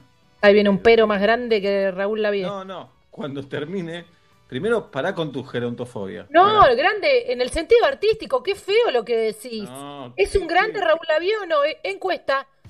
Y Es un que estás indiscutido. haciendo, el gesto que estás haciendo. Es un grande ¿eh? indiscutido. Qué que feo, haciendo, Sebastián. el gesto que estás haciendo. Feo, el Sebastián, lo que estás acabas de decir. Es un Yo grande. también voy a necesitar Viagra y te lo voy a contar ese día. Espero que ese día me lo cuentes. No te lo voy a contar, jirafa. No. ¿Te No me gustaría? contaste la No. colonoscopía. Pero es distinto. Yo te, con- te cuento cuando me viene, cuando no me ¿No me lo viene. contás? ¿No me lo contás? No, te dije, ya me vino cuatro veces en cuarentena. Te dije. No me lo dijiste. Sí te dije. Sí te dije. Bueno, ahora no vale porque le estás contando a todo el mundo. No, no se sabe si está escuchando todo el mundo. Bueno, pero digamos, hicimos cuatro no acepto críticas y te vino cuatro veces. Claro, el ciclo se llama ese ciclo, es un- por eso se llama el ciclo. Cada 26 te viene, digamos. Eh, no, no, cada 26, no, cada. No, cada 28 días. No, no, en los días 26, digo. Ah, no, no. No, en los días 26 no. Estoy Que pensé clean que, ahí. viste que cuando dos mujeres viven juntas dicen que se, se regulan. Sí. Tal vez te habías regulado con el no acepto críticas. No, bueno, podía ser, pero no. Ya me desregulé con mi hermana porque no la veo. Claro, claro. Se va a haber, se va a haber, haber ido la pandemia cuando, verdaderamente, cuando nos venga otra vez en la misma fecha con mi hermana. Uh, Los datos importantes. pero si igual no viven juntas. No, pero nos veíamos todos los días en la radio, cuchicheábamos antes de que ella empiece su programa. Eh, ¿Se acuerdan la bronca que les daba a ustedes, que siempre teníamos algo para hablar? Era, ¿sabes lo que daría para que te vayas a hablar al baño con tu Sí. hermana jirafa? Bueno, ¿Sabes yo también. daría? Yo también. Y se queden ahí. No, mentira. Bueno, viene Martín Bachiller en un ratito. Eh, Obla, ¿qué quisieras saber de fútbol? ¿Qué crees que te cuente Bachiller? Eh, bueno, ¿cuánto, ¿cuánto está ofreciendo Atlanta por ascender? Que eso es algo que se está en redes sociales se está hablando mucho, pero desconozco el tema. Eh, ¿Qué va a pasar con las Olimpiadas de Japón 2020? Bueno, algo No, ya sabemos, 21. no se van a Sí. hacer, pero que si se van a rehacer, pero eso ya no es fútbol, aunque el fútbol después es deporte olímpico. Y sobre todo es la verdad del pelo de Macherano. ¿Es pelado? ¿No es pelado? ¿Qué onda, Mache? Estás ocultando algo ahí, ¿eh? No, se quedó pelado. Bueno, hablando de fútbol, quiero agradecer dos libros. Uno relacionado con el fútbol, que es el de tu amigo Ale Turner y Cune Molinero, productor histórico de la televisión argentina. Sacar, habían sacado el de las camisetas y ahora sacaron otro libro que se llama El último mundial, que es sobre el Mundial 90. Me parece un gran título, eh, cierto y doloroso, porque para nuestra generación es como el último mundial. Eh, lo vamos a hablar Pero con Ale la semana que viene. Bien, pero tuvimos otro mundial. No, yo entiendo Viste que otro que decir. fuiste casi campeón. Casi campeón, por, un, por, por dos segundos no fuiste campeón. Bueno, en, en este, en el, del 90 también, pero tiene que ver con otra cosa que éramos más jóvenes nosotros, no tiene que ver con Claro. los mundiales. Me parece que lo vivimos por ahí. Y después, eh, la gran Andy Cherniaski mandó un libro también sobre el rock nacional de los 80. Ella, una figura importantísima en la escena del rock nacional como fotógrafa, saben que por las fotógrafas tengo un cariño muy, muy, Sí, muy sí, especial. sí, sí. Sí. Claro. An- Andy Chanesky, ¿no te parece una grosa ola, Paola? 100%. Inés fue asistente de. Ah. Mm. Y lo- lo- fue una parte importantísima de su carrera, sin lugar a dudas. Bueno, y lo- lo recibí recién hoy a la tarde, antes del programa, eh, y ya está buenísimo el libro de Andy. Eh, lo, lo- lo vi un poquito, tiene texto, tiene fotos, y es una época del rock argentino que a mí me gusta mucho. Bueno, eh, 8 menos 23 de la noche en la República Argentina. Eh, Coti estaba incómodo recién. Para mí nosotros nos Sí. tenemos que vestir. Se sorprenden los invitados, se No sorprenden. porque cada uno tiene su calefacción, si tenés central, si tenés eh, lo que tengas, Eh, digamos, si hace mucho Claro, calor claro. acá, bueno, ya está. Bien. Así. Bueno, les mandamos un abrazo grande y después de la tanda nos encontramos.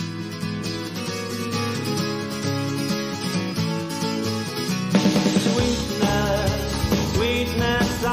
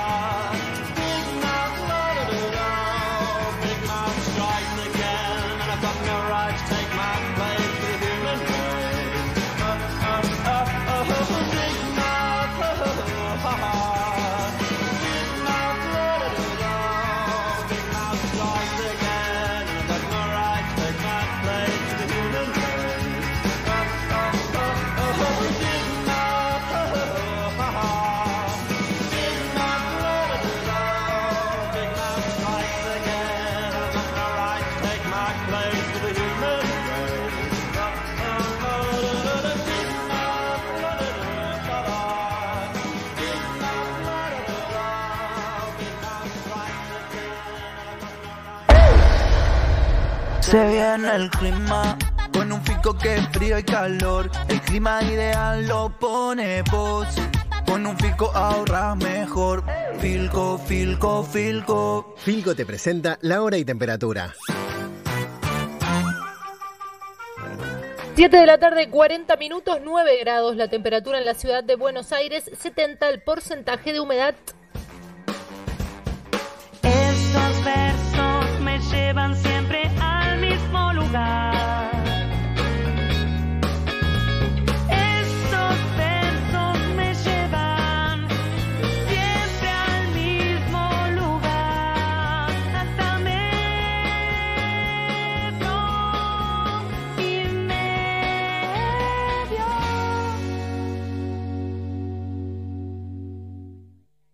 Con Movistar Prepago podés armar tu propio pack. Elegí los gigas, minutos y días de vigencia que vos quieras y pagás solo por lo que usás. Movistar. Buenos sonidos. Estás en Metro 95.1.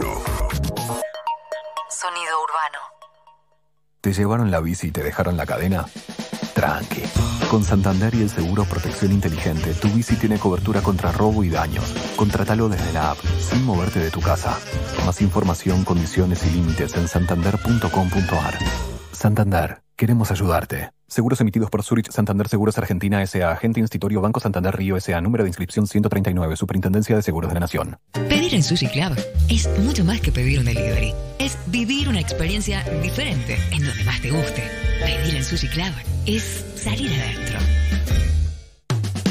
Basta. Matías. Diego. Malena. Lunes a viernes, 1 p.m. Buenos Aires. On demand. Metro951.com. Basta, te cambia la tarde. Donde estés. Estás en Metro. No es no. Entendelo. Hacerse el sordo es ponerse del lado del depredador. El silencio está por romperse. La jauría. A partir del 10 de julio, solo en Amazon Prime Video. Empezá tu prueba gratis hoy. Estemos acá, ahí. Estemos despiertos, dispuestos. Porque somos lo que somos cuando estamos para el otro. Estemos listos para dar lo mejor. Estemos donde tenemos que estar. San Cristóbal Seguros. Desde hace 80 años, nosotros te cubrimos. Superintendencia de Seguros de la Nación. Para consultas y reclamos llame al 0800 666 8400 www.argentina.gov.ar barra SS en el número de inscripción 0192. Tiendamobili.com. Muebles, sillas, sillones y todo lo que necesitas para tu hogar. Mira nuestros productos en www.tiendamobili.com o en Facebook e Instagram. Aprovecha el 15% de descuento y ahora 12 solo con venta telefónica. Tiendamobili.com. Elegí, ahorrá, disfruta. Del 2 al 15 de julio, Walmart y Chango Más vuelven a traer maratón de descuentos. 35% en muchas marcas de perfumería y limpieza. 3x2 en galletitas, congelados y frescos seleccionados. Además, canasta Great Value con 8 básicos para tu heladera a 399 pesos. Vení a Walmart y Chango Más y llévate todo lo que necesitas. Consulta términos y condiciones en www.walmart.com.ar y en www.changomás.com.ar. Unión es una yerba suave que se la banca. Es suave como una ovejita y se la banca como Juana que ya contó 342 y todavía no se durmió. Así es Unión, una yerba suave y rica que no se lava y rinde muchos mates. Unión, suave y se la banca. Budweiser, la lager preferida en el mundo. Intensa al comienzo. Suave al final. Budweiser, King of Fears. Beber con moderación. Está prohibida la venta de bebidas alcohólicas a menores de 18 años. ¿Sabías que en Pago Fácil podés enviar o recibir dinero en cualquier lugar del país? Sí, tenemos más de 4.500 sucursales. Pago Fácil. Estamos cerca. ¿Problemas de ruido? Acuflex Aislantes de Ruidos es la solución. Acuflex cuenta con opciones para empresas, oficinas, escuelas, estudios de grabación, radios, restaurantes, bares, residencias y mucho más. No te pierdas nuestro nuevo producto Acuflex Home para acustizar tu área de trabajo en casa y mejorar la calidad de tus videoconferencias y transmisiones en vivo. Totalmente ignífugo y fácil de armar. Entra a www.acuflex.com.ar y busca el distribuidor más cercano a tu zona. Seguinos en Instagram, arroba Acuflex. Quiero, quiero,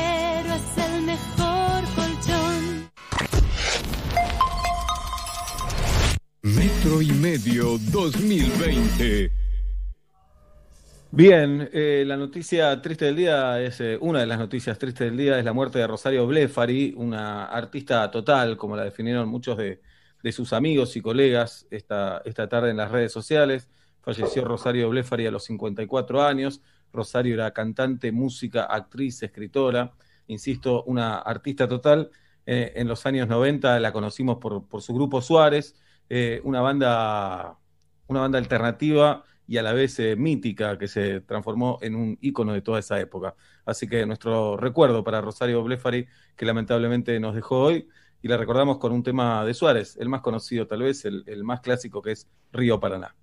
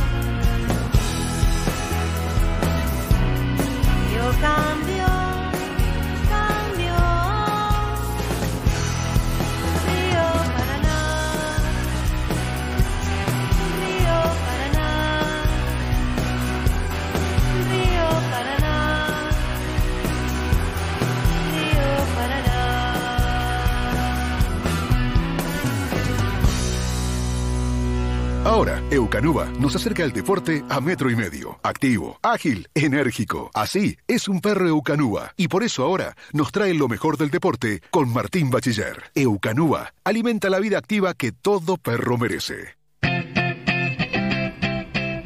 Nuestro amigo Martín Horacio Bachiller llega a metro y medio a las 8 menos 10 de la noche, acompañado por Eucanúa, que lo acompaña, valga la redundancia, Martín, y a todo el programa. Sí, señor. Gracias, Eucanuba, que siguen acompañándonos. Este, este mes sin challenge, pero bueno, ya vendrán nuevos challenges. En- en- de acá a fin de año me prometieron que va a haber varios más. Así que no, no se dejen estar, amigos. Eh, mencionaste recién, mencionaste recién un día triste, ¿no? Con, con varias, eh, varias muertes, entre ellos la de, la de Chiche Sosa, no sé si la nombraron. Eh, Osvaldo Chiche Sosa, ex entrenador, sobre todo muy, muy relacionado con Argentinos Juniors. Eh, Había tenido una CB en 2013, su salud estaba muy deteriorada y hoy, lamentablemente, a los 72 años falleció. Así que, bueno, eh, es, es una triste noticia, pero de un tipo que le dio y mucho a- al fútbol en general, sobre todo a Argentinos Juniors. ¿no? Y es notable un tipo que no salió campeón en primera división y aún así tuvo muchísima influencia en todo lo que es Argentinos Juniors. Salió campeón en el ascenso, es así. Eh, y, y no solo en, en Argentinos Juniors, sino en el fútbol. Después fue entrenador de Independiente, de, Rosario Central, de Chacarita, bueno, de varios equipos importantes. Lamentablemente hoy falleció. Eh, paso a otro tema un, un poco más eh, agradable, o no tan triste, mejor dicho. Estoy totalmente y cada vez más en desacuerdo con el VAR. Me parece malísimo y va en contra del espíritu del fútbol. Lo dejaría solamente para saber si fue gol o no. No te calentes, Martín, no te calentes. Pero es ¿Qué que me vuelvo loco, Seba, me No vengo loca. Eh, Es que es increíble. Eh, Estuve, no sé si viste el fin de semana lo que pasó en España, eh, una cantidad de polémicas absurdas, porque el VAR está buenísimo, está, entiendo la tecnología, todo, pero el VAR lo manejan personas y personas que miran mal, o sea, miran cosas que no existen y que no ven. Y para, eh, yo creo que, primero, todas las jugadas parecen penal, porque en cámara lenta la mayoría de, la- de- de las situaciones parecen penal. Eh, entonces, me parece que no sirve estar todo el tiempo viendo si, eh, o sea, revisando cada una de las, de las jugadas, lo hace lento, eh, lo hace aburrido. creo que no, no, no da la justicia necesaria. Le anularon un gol a Giossi Simeone, ¿lo viste? No, no lo vi. Perdón. Era un gol que decís, ¿cómo pueden anular? O sea, una jugada que parece, pero ni siquiera se ve que le va, da claramente en la mano. eh, y, y varias situaciones más que me parece que no, que digamos que en vez de ayudar al Mirá, fútbol, mirá Pablo cómo se hace el Gil, cómo se hace el Gil Pablo, porque quiere traer el negocio del bar a la Argentina. Y no, no se mete acá, ¿eh? no opina nada. Ah, Ahora te cortas vos y sabes, te destrozo al aire. Una vez que no puedas hablar, te destrozo al aire. Las ocho, y un minuto. Sí, yo veía que se hacía el boludo del calladito, pero. Sí, ah, para, tengo para responderte una cosa. Primero, Tokio 2021 se va a llamar Tokio 2020, por más que se juegue eh, y que se celebre en Tokio 2021. No estoy de acuerdo, no estoy de acuerdo. Es para confusión. Es para confusión, si pero hace es así. 2021, si hace en 2021, ponele 2021. Pero la Ponele denominación es 2021. Para mí, ¿sabes por qué es? Por todo el negocio de merchandising ya Claro, armado. Seguramente. Entonces no pueden, no pueden te- quemar todo y volver a hacer bueno, todo de nuevo. Y está Eh, bien, hay que hacerlo. ¿sabes? La- nosotros no fuimos a Aruba por la pandemia. ¿Qué te Exactamente. poner- Hacerle un osito, un calco, ponerle uno. Tachá el cero y ponerle uno. Dale, japonés. Bueno, para cerrar el tema del VAR, eh, lo que digo es una cosa que me parece absurdo. El, el- el presidente del Barça salió a quejarse. A ver, si vos sos el presidente del Barça, del Real Madrid, de River, de Boca, de cualquier equipo más o menos importante, tenés dignidad y no te quejes de los arbitrajes, hermano. Careta. Si la- te, te benefician en el 90% de las ocasiones. Eh, así que bueno, eso, eso me parece injusto. Eh, otra cosa que me parece injusta y ridícula también es que los jugadores que viven en el interior del país, en los lugares donde no hay pandemia, no puedan entrenar. Ay, no, eh, hoy, hoy veía, por ejemplo, un jugador de Colón de Santa Fe. En Santa Fe, en los últimos 80 días hubo cuatro casos, ninguno autóctono. Entiendo que tienen que cuidarse, pero sí, o sea, ¿cuál sería el motivo para no dejar entrenar a los futbolistas eh, eh, que viven en, el interior? ¿sí? Acá dicen que es porque tendrían ventaja deportiva. No tiene absolutamente nada que ver, porque de hecho hoy, eh, sin ir más lejos, Nicola Russo, que es el presidente de Lanús, eh, eh, dijo que estiman que el fútbol va a volver, más o menos los entrenamientos van a volver el 10 de agosto. ¿sí? Los, preparados, los preparadores físicos te dicen que para tipos que están entrenados como esta gente, ¿sí? Eh, que tuvieron un parate de, por ejemplo, 100 días, necesitan el 50% de esa cantidad de días para recuperarse. O sea, Hoy eh, Martín me mandó las imágenes del Pony Oyola entrenando en su casa. Es un crack el Pony, un wing de los de antes. Mide un metro cincuenta y nueve el Pony, pero no sabe lo que es, no lo pueden parar. Y ahora con la ida de Walter Massanti, es probable que esté entre los titulares, Obla, ¿Y quién hablas? del Pony Oyola. ¿Es de Atlanta?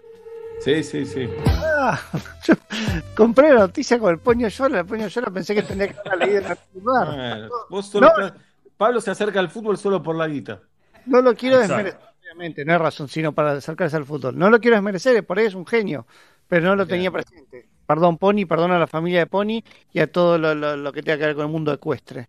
Muy bien. Bueno, volviendo a, a lo que decíamos, lo que dijo Nicolás Russo con respecto a la vuelta al fútbol, a los entrenamientos, mejor dicho, aproximadamente para el 10 de agosto. Esto quiere decir que el 10 de agosto van a haber pasado 140 días de cuarentena, Con lo cual, los futbolistas van a necesitar 70 días para ponerse a punto físicamente. Para ponerse a punto físicamente, ya no futbolísticamente, ¿sí? Después eso va a pasar. Con lo cual, el fútbol no va a volver hasta fines de septiembre, octubre, por lo menos, principios de octubre. ¿sí? No entiendo por qué la AFA no autoriza que los futbolistas que viven en lugares donde no hay una cuarentena estricta, como sí tiene que haber en AMBA, ¿sí? Puedan entrenar. ¿Por qué no, lo No, dejas porque entrenar, dicen que hay, hay ventaja, porque los que están acá no pueden y los que están afuera sí. Bueno, entonces en el verano, en el verano, en el invierno europeo, no, no- nadie debería inter- entrenar porque hay invierno allá y acá verano es absurdo. o sea, no, no, no, Tenés razón, Martín. estás, es- o- estás re enojado hoy, pero tenés Estoy razón. indignado, estoy indignado. Sí. Eh, y bueno, y para, La deportiva está siempre, por ejemplo, los clubes grandes tienen una ventaja deportiva sobre los más chicos porque tienen más recursos para alimentar, para entrenar. Es, es también tonto eso. Y los, los- los clubes que están en, en ciudades grandes tienen más cercanía para hacer un montón de cosas que por ahí un club que está aislado no lo tiene. Yo me quiero ir a la mierda. de- así nomás te lo digo. No, de, a- a la mierda de Argentina. No, no, no vas a poder hoy. No vas a poder. Eucanúa nos enseña que el deporte es ágil y yo tengo un par de, eh, cerramos con un picadito de noticias importantes que no tienen que ver con el fútbol, pero volvió la Fórmula 1, lo hizo Vamos. en Austria, eh, en un gran circuito como es el Red Bull Ring, donde se va a correr de nuevo el fin de semana, Eh, la, la nueva normalidad, ¿no? Eh, Que vaya- ganó, vayan más despacio. Hay que hacer una fórmula que no se pudiera. Porque se pueden matar así. ¿Por qué no van más despacio? Hagan Porque- una fórmula no podés ir más a más de 60. Esa es linda. un cartel de espacio, papá. Sí. Eh, peligro curva. Baje la velocidad. curva, Sí. máxima 40. Ganó Valtteri Bottas en un Mercedes-Benz todo negro. eh, la, la gente de Mercedes-Benz en homenaje o apoyando la lucha contra el racismo eh, con Lewis Hamilton a la cabeza, el único corredor de raza negra que tiene la categoría en este momento. Eh, y, bueno, hicieron varios actos, entre otros eh, hacer un pie a tierra, una rodilla a tierra antes de, de- de arrancar el- el, la carrera. Eh, recomiendo fuertemente en esta eh, cuarentena ver en Netflix Drive to Survive se llama. Es, es- son dos, dos temporadas de eh, historias de Fórmula 1, una producción que no se puede entender. Es espectacular, así que es, es Julieta, atrapante. quédate, porque ya se quiere ir a ver la serie. Juliafa, te quedas acá hasta que termine el programa, te quedas. ¿Ya está subida?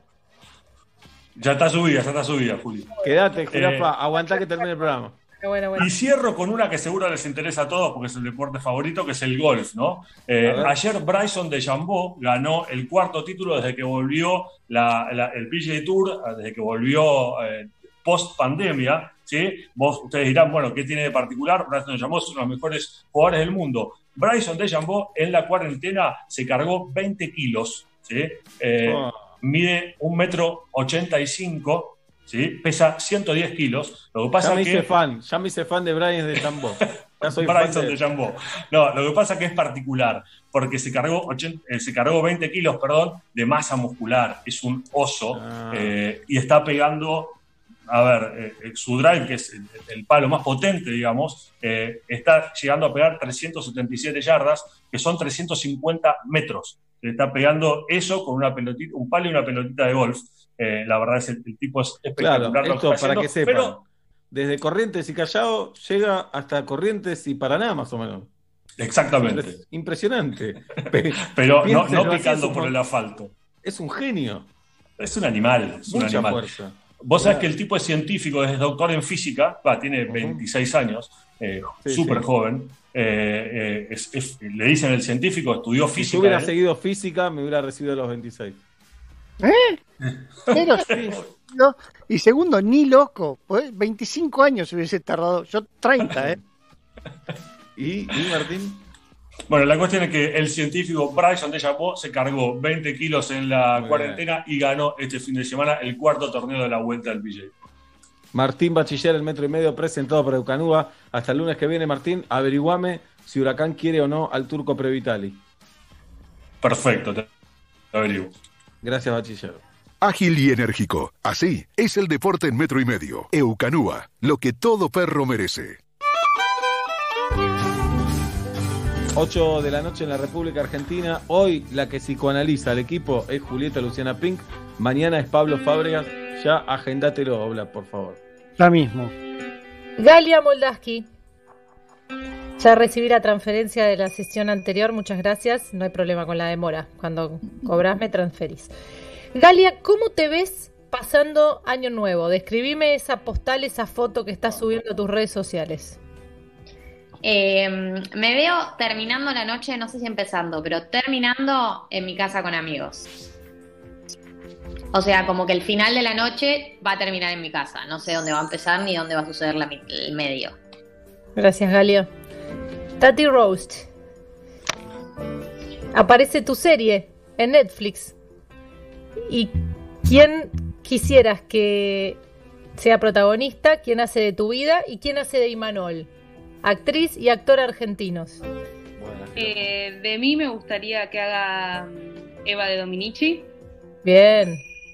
y también me gustaría parecerme un poquito a ella eh, físicamente y de Imanol me gustaría que haga Imanol, así hace una, él es actor y que haga una serie en Netflix me haría muy feliz. qué así que- fantasía. que ¿Y lo ¿Te él. bancarías, te bancarías Claro, verlo todo. con, con eh, Dominici? Escenas de alto voltaje.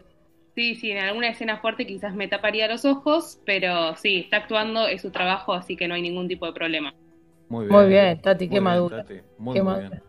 Abra Duc, Condecito. Condecito, te quiero preguntar. ¿Quién te parece el mejor panelista de todos los tiempos? Muy bueno. ¿Y en qué programa de televisión te gustaría hoy, en contexto pandemia, ir de invitado a opinar? Bueno, el mejor panelista de todos los tiempos es uno que para mí debería ser el secretario general del Sindicato Único de Panelistas, que es Guillermo Pardini. Me parece que es un panelista decano que tiene la verdad de... conoce muy bien el oficio. Bien. Eh, eh, hoy está un poco retirado, no- no- hace mucho que no lo veo en el mundo del panelismo, pero, pero bueno. Después, por otro lado, eh, y el programa para ir de invitado hoy, iría a Bake Off y me gustaría opinar sobre tortas. Terminó ayer, pero puede haber un, en la remake de, en, en la, La serie remake. de- Bien. de Bake Off. Pero Gracias, Bake Off Erika. no tiene panelistas, ¿o sí tiene? Bueno, pero tiene, tiene personas que opinan sobre cosas, Ah, como sobre tortas. Eso es el panelismo. Opinar sobre cómo es una torta o opinar sobre política, sobre agentes de inteligencia y cosas así. Gracias, Condecito. Eh, Guido. Guido Coralo. Aparece la vacuna mañana, es bastante efectiva, funciona bien. Pero Boca no puede salir campeón por cinco años. y después es mérito de Boca. Y Mira, después, mira, mira. Dale, ¿Y después qué? y después, eh, en cinco años tiene la posibilidad de volver a empezar a jugar bien y poder aspirar a. Che, Pero se- Pasa Pero se puede jugar durante, durante el tiempo sin vacuna. ¿Se puede jugar? Porque Sí, se puede jugar. que aparezca la. Ok. Eh, y bancamos unos años sin vacuna, dale. Unos años sin vacuna. Eh, Nachito Sosa, te doy un auto con el tanque lleno. ¿A dónde vas y con quién no vale la familia? Vendé la nafta, Nacho, te haces. No, el voy a, a fondo, lo gasto, agarro ruta ruta 2, alguno, voy hasta al, al- al mar, me voy al mar. Y creo que algún amigo. ¿Con quién? Algún amigo. Sí, con algún amigo me voy. No sé bien con quién ahora, pero hasta que se acabe la nafta. Oblap. ¿Con qué metro y medio te vas de vacaciones? ¿Con cuál de campamento? ¿Y a cuál le decís que te tenga Benito un fin de semana? Muy bueno. Eh, de campamento me voy con Nacho Sosa, sin lugar a dudas. Eh, por obvias razones. Además de que lo voy a pasar muy bien. eh, me, me parece que es la persona indicada.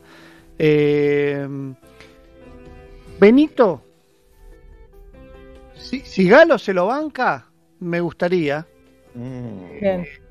que a ver cómo, cómo Galo lleva adelante eso, si a ella le interesa. Si cuando le digo, che, mira, tengo un quilombo, me pone la más mínima cara, le digo, olvídate, olvídate. Sí. No es que sé yo no sé qué, y paso a Tatiana. ¿Por qué dejó última, a- por qué dejó última Julieta pensando en, eh, una, en una mujer para que esté? Porque creo que ya tiene dos, lo mismo que Sebastián. ¿Se entiende? Entonces me parece que es más una suerte de los huevines tener una persona que a ella. Ojo, ojo, igual que con dos, tener dos, tener tres Sí, es lo mismo, claro. ¿eh? Para el que no, no- tiene ninguno, lo tiene que Nos entretener. puede, sí, nos puede favorecer, porque para los pibes es una novedad que haya uno nuevo. Sí, También. yo lo aprendí eso con el tiempo. Es mejor tener más que menos. Digo por Vamos los que a Guido no, porque no le interesa en lo más mínimo. Y al Conde creo que sería una presión para esa pareja tenerlo. ¿Se entiende, Bien. Nacho? Eh, perfecto. Entonces me llevo. Y la otra era, ¿con quién qué? Me voy ¿A de vacaciones. que te que vacaciones, campamento y a quién te tiene a Benito. Y vacaciones, creo que con Seba nos debemos algún viaje. Sí, claro, obla. Me gustaría mucho. Y todos ya estamos grandes los dos, canosos, tetones, flojos. Ir a charlar largo y tendido. este, Con nuestras mujeres, obla, o solos. Solos. Solos. No, vayamos con las chicas.